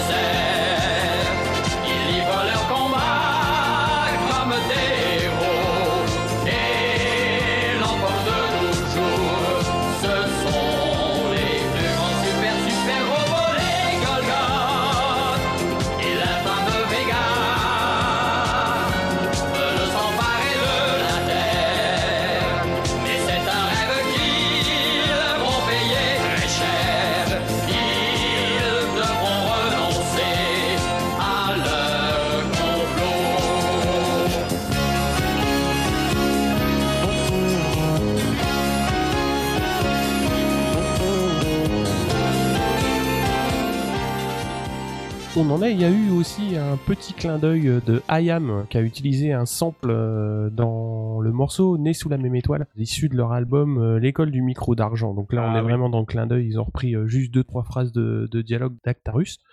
Donc euh, c'était un petit peu tout pour euh, que- ouais pour parler de l'OST. Alors, euh, en, en parlant d'OST, de, de son, de bruit, de tout ça, Michael Otwix, euh, Ah oui. est-ce que tu veux nous parler Ah. peut-être un petit peu des voix françaises? Parce que ça a quand même une Ah importance euh, euh, phénoménale hein, dans nos dessins Ah bah, animés de c'est- l'époque. bah, pour moi, euh, c'est vrai qu'on en avait parlé quand on avait fait Gol- Goldorak, tout ça. C'est vrai que ces dessins animés de notre enfance, à titre perso, je l'ai toujours dit, je suis très très très sensible à tout ce qui est doublage. hein. Ça, c'est vraiment depuis qu'on fait cette émission, c'est quelque chose que je sors assez régulièrement. Et c'est également le cas pour Goldorak parce que Bon, certes, aujourd'hui, on l'a évoqué, il y a pas mal d'incohérences euh, scénaristiques et tout, mais nous, gosses, on s'en foutait complètement. La, voix d'Actarus, c'est la voix d'Actarus, etc. Procyon, il a sa propre voix et tout. Et en fait, euh, c'est pas anodin tout ça, parce que c'est vraiment, donc ça, on parle de comédien de doublage et pas euh, de youtubeur, hein, on est d'accord aujourd'hui. Cette séance de doublage était réalisée par un certain Michel Gatineau. Et euh, c'est lui qui s'est débrouillé pour que les personnages portent des noms d'étoiles. On a, on a Rigel, Alcor, Procyon, Mizar, Antares, Vénusien, tout ça. Donc c'est des, des termes astronomiques. C'est également lui qui a inventé les armes de Goldorak. hein. Exact, avec son épouse, je crois. Je Tout à fait. de Non, non, mais tu as raison. quoi. Et en fait, euh, bah, lui, il a une particularité, c'est qu'il a un timbre de voix euh, très posé, très rassurant. Et euh, c'est en toute euh, logique qu'il a doublé le professeur Procyon. Euh, cette voix, moi, m'a profondément marqué parce que si je vous dis euh, Horst Tapper, ça vous dit quelque chose ou pas Ou quelqu'un Ah, Derrick. Un inspecteur Voilà, parce que c'est également la voix de l'inspecteur Derrick.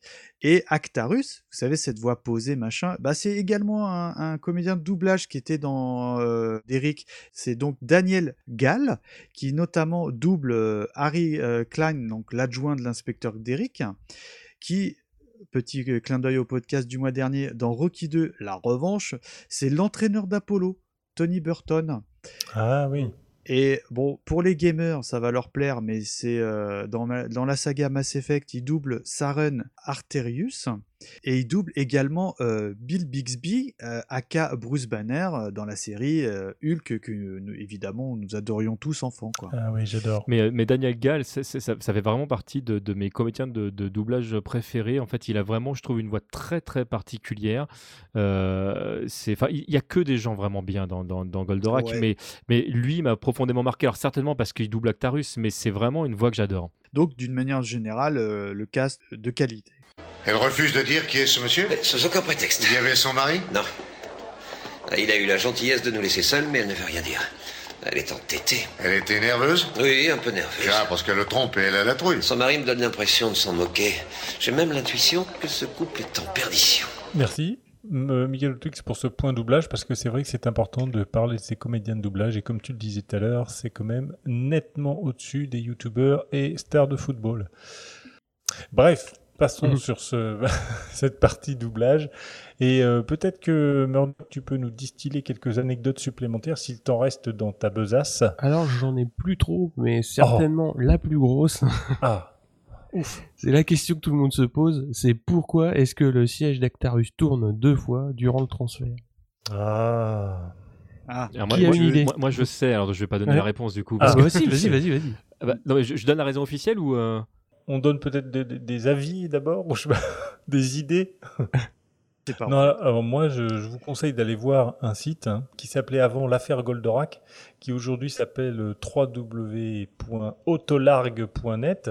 Voilà, il y a, il y a euh, je crois, près de 600, Ouais, euh, 600 propositions hein, euh, sur, euh, sur, les, sur la, la raison pour laquelle Actarus fait Il ça. y en a qui sont vraiment Et marrantes, moi, je, alors, Ouais.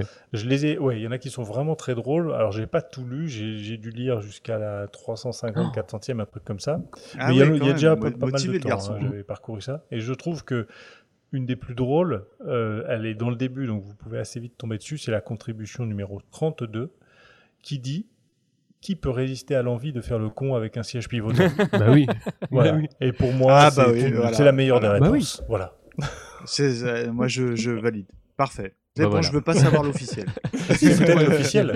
C'est peut-être l'officiel. Non, c'est pas l'officiel. L'officiel, Gon- Ah. Gonoga, il dit un truc qui, qui est presque aussi bête, j'ai envie de te dire. Actarus, c'est juste quelqu'un de très prudent. Ah. Voilà, c'est la raison officielle. Donc, certainement qu'il se retourne pour vérifier ce qu'il y a derrière lui. Ou le, Mhm. voilà, c'est la raison officielle de. Gonagai. Et pour Ah oui, c'est un peu euh, mystérieux quand Oui, même. oui, oui. c'est pour ça qu'elle est géniale, cette réponse. ok. Euh, donc, euh, Murdoch, tu nous avais dit que tu n'avais plus d'autres anecdotes à part euh, Mm, celle-là Si une, une autre dernière, bah t'as parlé d'un site, mais je vais donner une autre, une autre adresse, donc goldorakgo.com, qui reprend euh, pas mal de petites erreurs d'animation. hein. Ouais. Très, très, très, très bon site. hein. Je, je le conseille. C'est vraiment euh, un gros, gros site autour de Goldorak, très référencé. Vraiment, je le conseille. hein. Transfert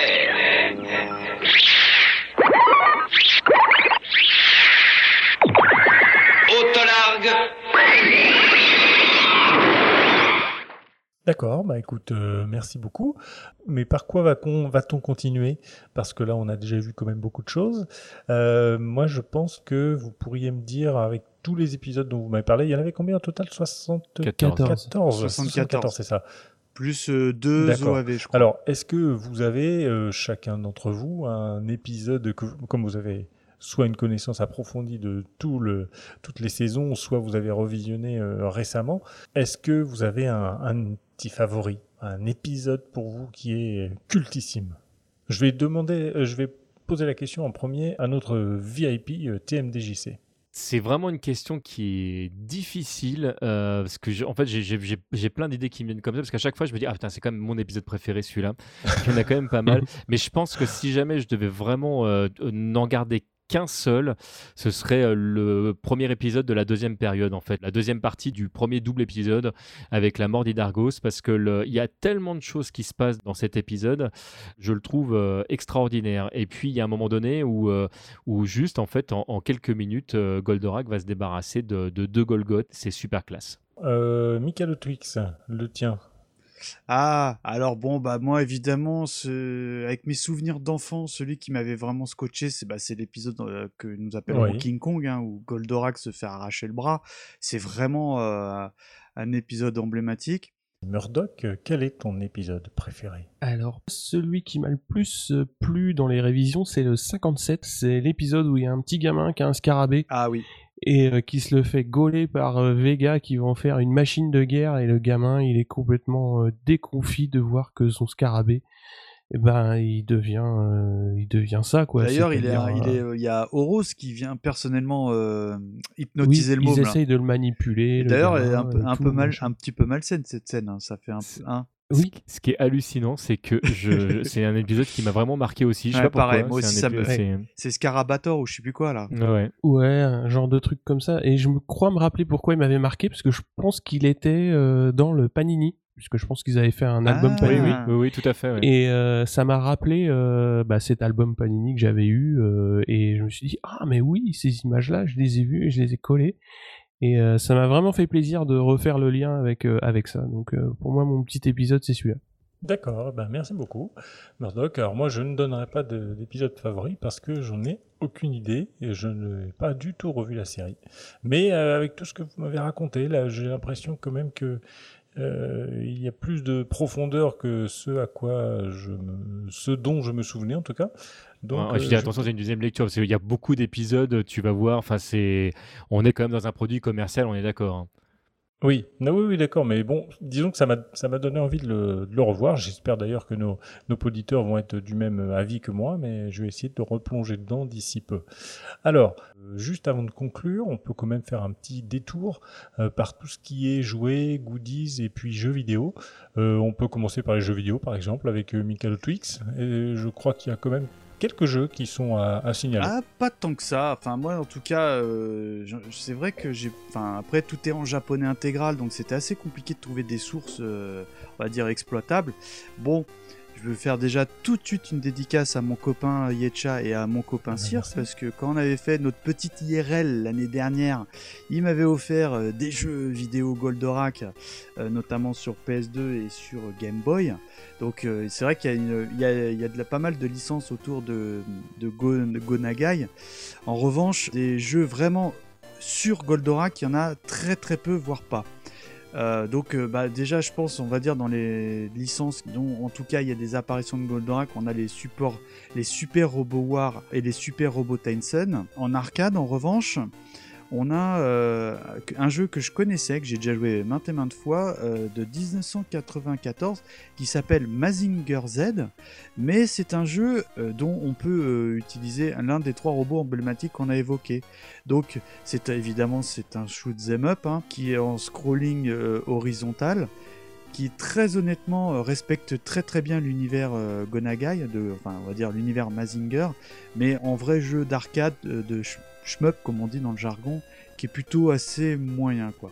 Sinon on pourra trouver 2-3 fangames, notamment un jeu de baston Goldorak fait sous le moteur euh, Mugen pour les connaisseurs, mais d'une manière générale, il n'y a pas, euh, on va dire, euh, un jeu culte qui aurait pu avoir par exemple sur Amstrad quand on était enfant ou sur Amiga, des trucs comme ça qu'on aurait rêvé d'avoir quoi. Donc pour résumer, euh, bon je sais que il y a les gros fans de, ce genre-là tr- trouveront leur bonheur du côté du Japon, mais vraiment euh, nous Européens, le seul vrai jeu qu'on a eu c'est Mazinger en, en arcade. D'accord, bah disons que c'est aussi le reflet de la moins bonne réussite euh, commerciale de, de Goldorak euh, au Japon, fait. de toute façon. Tout à fait. Euh, alors, par contre, là, c'est une euh, rubrique qui pourrait être remplie euh, pendant des heures et des heures. C'est tout ce qui est euh, jouets et goodies. TMDJC, tu vas nous en dire plus car tu connais bien ce domaine. Et on en a tous plus ou moins un chez nous, finalement, un jouet, un goodies, un truc de merchandising euh, divers. Comme, comme tu dis, on va, on va faire très court, on va y aller euh, soft, mais euh, oui, je, peux- je peux pas ne pas parler euh, du Shogun Warriors qui était sorti chez nous sous, Ah. sous le, le nom de, enfin qui était édité par, par Mattel, c'était le Jumbo, qui effectivement était un énorme euh, robot en plastique euh, qui prenait certaines libertés d'ailleurs avec, euh, avec Oui. le robot d'origine parce qu'ils avaient rajouté finalement des trucs qu'il y avait sur sa navette euh, directement sur ses épaules, euh, notamment. Enfin, le- ils avaient fait un, un petit mélange. Moi, je vous avoue en fait que c'est des jouets que je n'ai pas eu parce que quand, euh, alors que mes parents euh, auraient largement accepté de m'acheter des, des goodies Goldorak, moi j'étais un ayatollahs et il fallait absolument que ce soit euh, le vrai Goldorak. Et si c'était pas le vrai Goldorak, c'était pas possible pour moi. Donc c'est des, jouets que j'ai euh, que j'ai vraiment euh, mis de côté parce qu'ils me ils me convenaient pas. Ceci dit, j'en ai quand même eu un de l'époque. C'était toujours dans la dans la collection Shogun et je crois qu'il a été sorti chez nous sous le c'est Mattel aussi qui a dû le qui a dû l'éditer et c'était un Goldorak en métal qui était dans sa soucoupe métal plastique qui qui était assez proche de l'original. Une petite anecdote qui est peut-être pas drôle d'ailleurs que je, je partage, mais le j'ai un frère qui a deux ans et demi de, de moins que moi et qui un jour a avalé un des missiles euh, gamma euh, et j'étais absolument en larmes. Enfin, il, il me manquait, euh, c'était c'était horrible. et oui, oui, tu vois là, tu vois là. Merde. tu- Non, non, non, Oh, il a, pas- il a absolument rien eu de grave. Le frère a failli crever, mais c'est pas grave, quoi. Et donc, euh, j'ai, enfin, ma mère a été obligée quand même de fouiller euh, exactement pour récupérer euh, et nettoyer euh, le, mon, mon jouet en question que j'ai pu récupérer derrière, véridique. Est-ce que tu l'as toujours? Et non, je ne l'ai plus parce que c'est pareil, il, est, euh, il était trop éloigné euh, de, de l'original. Par contre, j'ai beaucoup de Goldorak euh, derrière moi au moment où je vous parle parce que depuis, Gonogai a signé des originaux qui, qui ont été édités depuis. Mais c'est plus des jouets, là, c'est vraiment des. dans, dans ce cas-là, c'est, les jouets pour adultes. C'est, c'est les, les jouets que les enfants n'ont pas le droit de toucher. Ah oui, d'accord, oui. Ceux qui sont sous vitrine, euh, qu'on laisse parfois dans leur boîte, etc. Voilà, c'est ça. En fait, les, les Hmm. Goldorak de l'époque ont quand même très très mal vieilli. Et si jamais vous voulez acheter un Goldorak aujourd'hui, il vaut mieux plutôt se tourner euh, rapport qualité-prix vers les productions qui sont sorties ces, euh, Ah ces ouais, 15 clairement. dernières années. D'accord. C'est vrai qu'il y a des belles choses. hein. Enfin, quand même, si je peux ajouter juste un petit truc, on peut pas Oui. euh, faire l'impasse sur les fameux verres Amora quand même. Parce que euh, ah, attends, Oui, parce que je, je fais quand même un petit coucou à notre pote Imrage hein, euh, qui m'en avait envoyé euh, un quand on collaborait encore ensemble. Enfin, franchement, c'est des... enfin moi je suis super content quand j'en trouve et c'est rarissime aujourd'hui quoi. Nico aussi doit en avoir ce qu'il collectionne ces trucs là. Oh voilà oui, donc oui, oui, oui, et puis bon moi à titre perso en Goldorak j'ai pas mal de bandes dessinées Ah bah tiens, c'est notre pote JP qui m'en avait offert, tu vois, je fais vraiment, euh, tu sais, les mecs qui savent pas du tout que je suis client, quoi, tu vois. Bande dessinée italienne qui prenait des fois des libertés parce qu'il y, y a un épisode comme ça où t'as Goldorak qui a un bras qui est coupé alors que ça n'a- ça n'arrive que dans, dans, dans l'épisode dont on parlait tout à l'heure. extrêmement mal dessiné, entre parenthèses, c'est vraiment épouvantable. Mais je te rejoins quand tu parlais du, du Jumbo, c'était vraiment le jouet ultime Goldorak quand on était gosse. Bon, après, euh, en, toute, honnêteté, il est pas beau. hein. Mais quand t'étais gosse, c'était le jouet Goldo que tu voulais, quoi. Point à la ligne. Alors je vois, euh, je me permets de prendre la parole deux minutes. Je vois que Mikado Twix, euh, tu n'as pas parlé du premier présent que je t'ai fait lors de notre toute première rencontre. Euh, Oh, donc euh, bon, je vais te Oh, demander de me le rendre alors parce que c'est une pièce de musée, hein, puisque je t'ai offert euh, lors de, de notre première Ah oui, rencontre développe, développe, le Yetcha. dernier phonographe, un des derniers phonographes à aiguille fabriqués durant le XXe siècle, avec une carte qui se déplie et qui s'appelle le Goldorak vous parle. Oh, que j'ai en honte. fait, c'est un, petit, euh, un petit disque micro-sillon qu'on Ah oui. tourne avec le doigt et il y a une aiguille donc euh, en- avec la, la carte qui se déplie qui vient se poser sur le petit disque micro-sillon et en tournant à la bonne vitesse, si possible, il y a une mini-histoire qui est- se raconte et la mini-histoire est dessinée au dos de, de la carte. C'est un truc euh, assez rare Et, et, et- très et- collector. et- et raconté, euh, je tiens à le préciser, par les doubleurs de l'époque. Oui, oui, oui, Oui, c'est oui, les- non, mais c'est c'est vachement important de le préciser, ouais, tout à fait. Oui, oui, ouais, ouais, c'est. Ouais, C'est ouais, ouais, très ah, belle super pièce, objet, euh. hein, je l'ai bien, reven- je l'ai bien revendu. Euh, bah, c'est dommage parce que sinon, La dernière je- fois, il était encore chez j'aurais toi, bien hein. voulu le récupérer vu que tu Non. ne. Non, Murdoch qui confirme, il est chez moi. Ouais, ouais. Non, mais ça, tu le sors, euh, tu sais, c'est comme la belle bouteille de vin. Tu sors, euh, genre, quand tu veux impressionner Voilà, tes c'est un peu quoi. ça. Bon, alors avec euh, tout ça, on va quand même peut-être passer à une petite conclusion puisque ça fait à peu près 5 heures qu'on est en train de parler. Qu'est-ce qu'on peut dire sur euh, globalement sur euh, pour la conclusion sur le statut de la série? Est-ce que c'est culte? Est-ce que ça a mal vieilli? Bon, on a déjà parlé un petit peu de ça, mais qu'est-ce qu'on peut faire comme petite conclusion euh, synthétique rapide euh, selon vous? Murdoch, est-ce que tu as une idée là-dessus? Oui, bah alors euh, on va pas Oh, revenir pas l'air sur motivé les, sur quand tu les parles. épisodes. Si si si, oh, bah, si si si, parce qu'on va pas revenir sur les sur les épisodes clés, hein, puisque c'est on en a déjà pas mal euh, Oui. beaucoup parlé. Alors euh, moi c'est surtout les thématiques de la saison 3, hein, avec notamment, euh, bah, comme comme tu l'avais dit Seb, tous les morts qui vont succéder à la fin. Alors c'est une, c'est c'est une saison 3 où la mort est ultra présente, tous les proches d'Actarus et euh, également des, des antagonistes vont, vont mourir euh, un à un. Euh, ça m'a pas marqué quand j'étais môme, mais en, les revoyant là, je me suis dit oh, ah ouais quand même la fin de saison elle est quand même assez euh, ardos. Mais euh, ce qui m'a fait vraiment le plus plaisir, c'est de retrouver le coup de cœur pour le robot euh, parce qu'il est vraiment ultra classe, il est super bien conçu. Même si on se bouffe à chaque fois les mêmes épisodes de sauter dans le hum, comment dire dans le dans son genre de, moto à réacteur là pour aller faire son son autolargue etc etc de revoir ça euh, c'était vraiment bien. Même si c'est un peu répétitif je pense qu'il aurait fallu que je revoie l'intégrale euh, peut-être un petit peu plus jeune parce que euh, là à 40 ans l'animation on voit qu'elle a quand même pris un sacré coup de vieux même si les mechas sont toujours super chouettes moi j'ai toujours le, le coup de cœur pour Alcorac hein, parce que j'adore le, le design de, de C'est celui-là le Concorde. Hein, euh. ah oui, c'est clair, c'est le Concorde, ouais. Ah oui, Mais bon, il est classe. euh, hein. Et pour moi, c'est culte. hein. Ça fait partie euh, des dessins animés. euh, bon, voilà, il y a des épisodes que que j'ai pas oubliés en alors que je les ai vus il y a 30, euh, plus de 30 ans. Donc c'était vraiment, euh, c'était vraiment un plaisir de revoir tout ça. D'accord, donc euh, est-ce que euh, euh, Michael Tix ou TMDJC avaient quelque chose euh, à ajouter? Ah non, moi, moi, c'est un dessin animé que j'aime pas du tout. hein. Vous avez, vous avez ah, je, Goldorak, je connais pas. Moi, je, je sais pas ce que c'est. Non, évidemment, c'est vraiment à peine exagéré, mais je suis vraiment très, très, très, très fan de cet animé. Alors, le truc qui est un peu pénible quand tu revis, c'est que tu fais du binge-watching d'épisodes. Et tu t'aperçois que euh, bah, Goldorak, ça se savoure, tu vois. C'est pas, tu te fais pas 20 épisodes, Non. tu t'en regardes un, tu, sinon te. Ouais. Ça, ça te dégoûte parce que tu t'aperçois que c'est extrêmement redondant. Il y, a- il y a trop de défauts visibles pour, euh, pour les, les enchaîner. euh, vraiment, la, la- la fibre nostalgique marche à plein tube, encore aujourd'hui. Comme je l'ai dit auprès des enfants, ça passe, euh, auprès de mes enfants en tout cas, ça passe hyper bien. Après, euh, en toute objectivité, c'est quand même daté. Enfin, faut, faut se remettre dans le contexte. Ça date de 1978 chez nous. C'est quand même super daté. Mais le plaisir de revoir, ça, ça, ça a pas été, pas été du tout une corvée. Je me suis vraiment régalé à les revoir pour la troisième fois, quoi. Moi, j'ai envie de vous dire, euh, est-ce que c'est culte euh, Est-ce que ça a mal vieilli? Bah, euh, Star Trek, Doctor Who. Je pense que si jamais vous les découvrez aujourd'hui, il faut avoir envie de rentrer dedans. Maintenant, c'est des œuvres qui, qui ont marqué leur temps. Goldorak, c'est un peu comme ça. Mm. Vous le découvrez aujourd'hui, bah, ça a clairement vieilli dans les codes, euh, dans la manière de présenter, euh, dans le graphisme, dans l'animation. C'est vieux.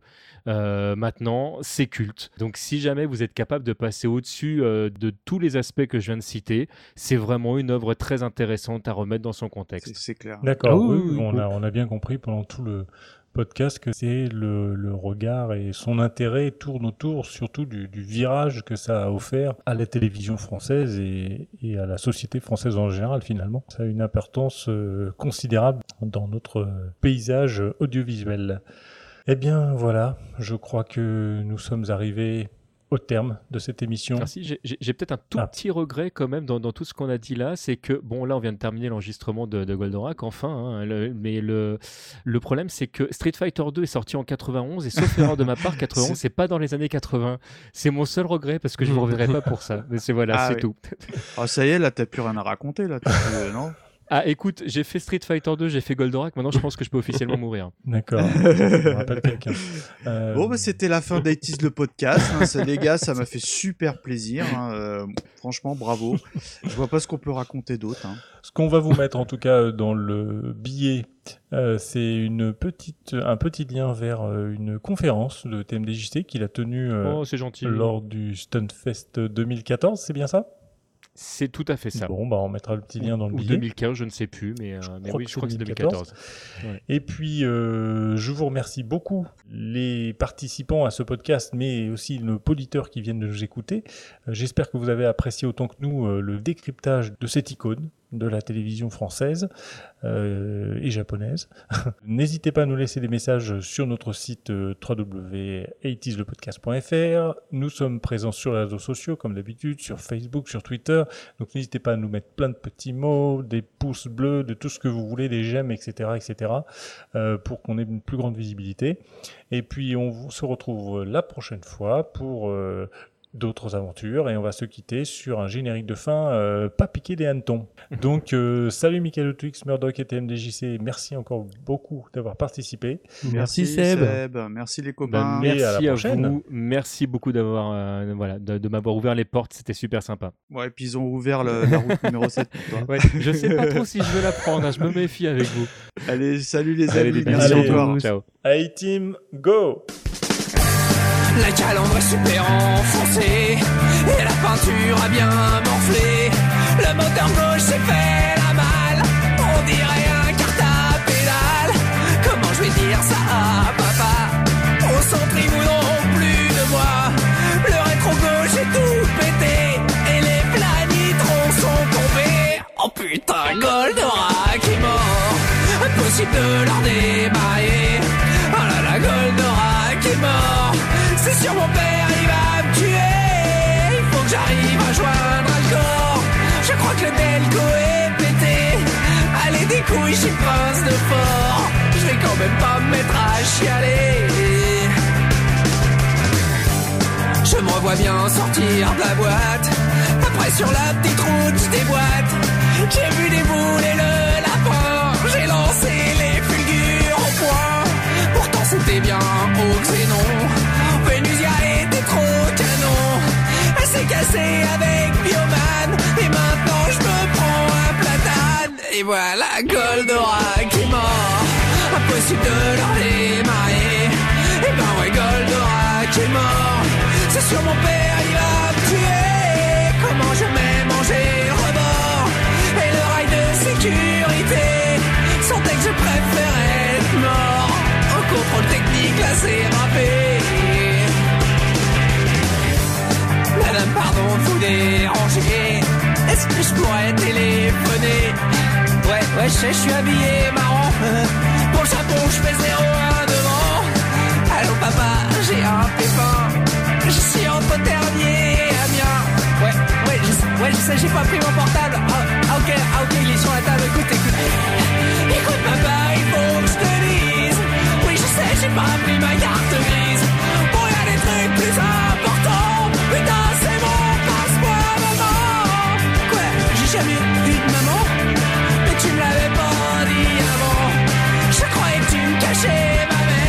Parce que c'était le grand stratégaire. Et voilà Goldorak qui mort. Impossible de leur démarrer. Et ben oui, Goldorak est mort. Il te reste du câble à remorquer. C'est qu'on me traite pas de tête de mort. Je sais si cher pour réparer. Faut demander des pièces à Albator. Et il fait raquer l'enculé.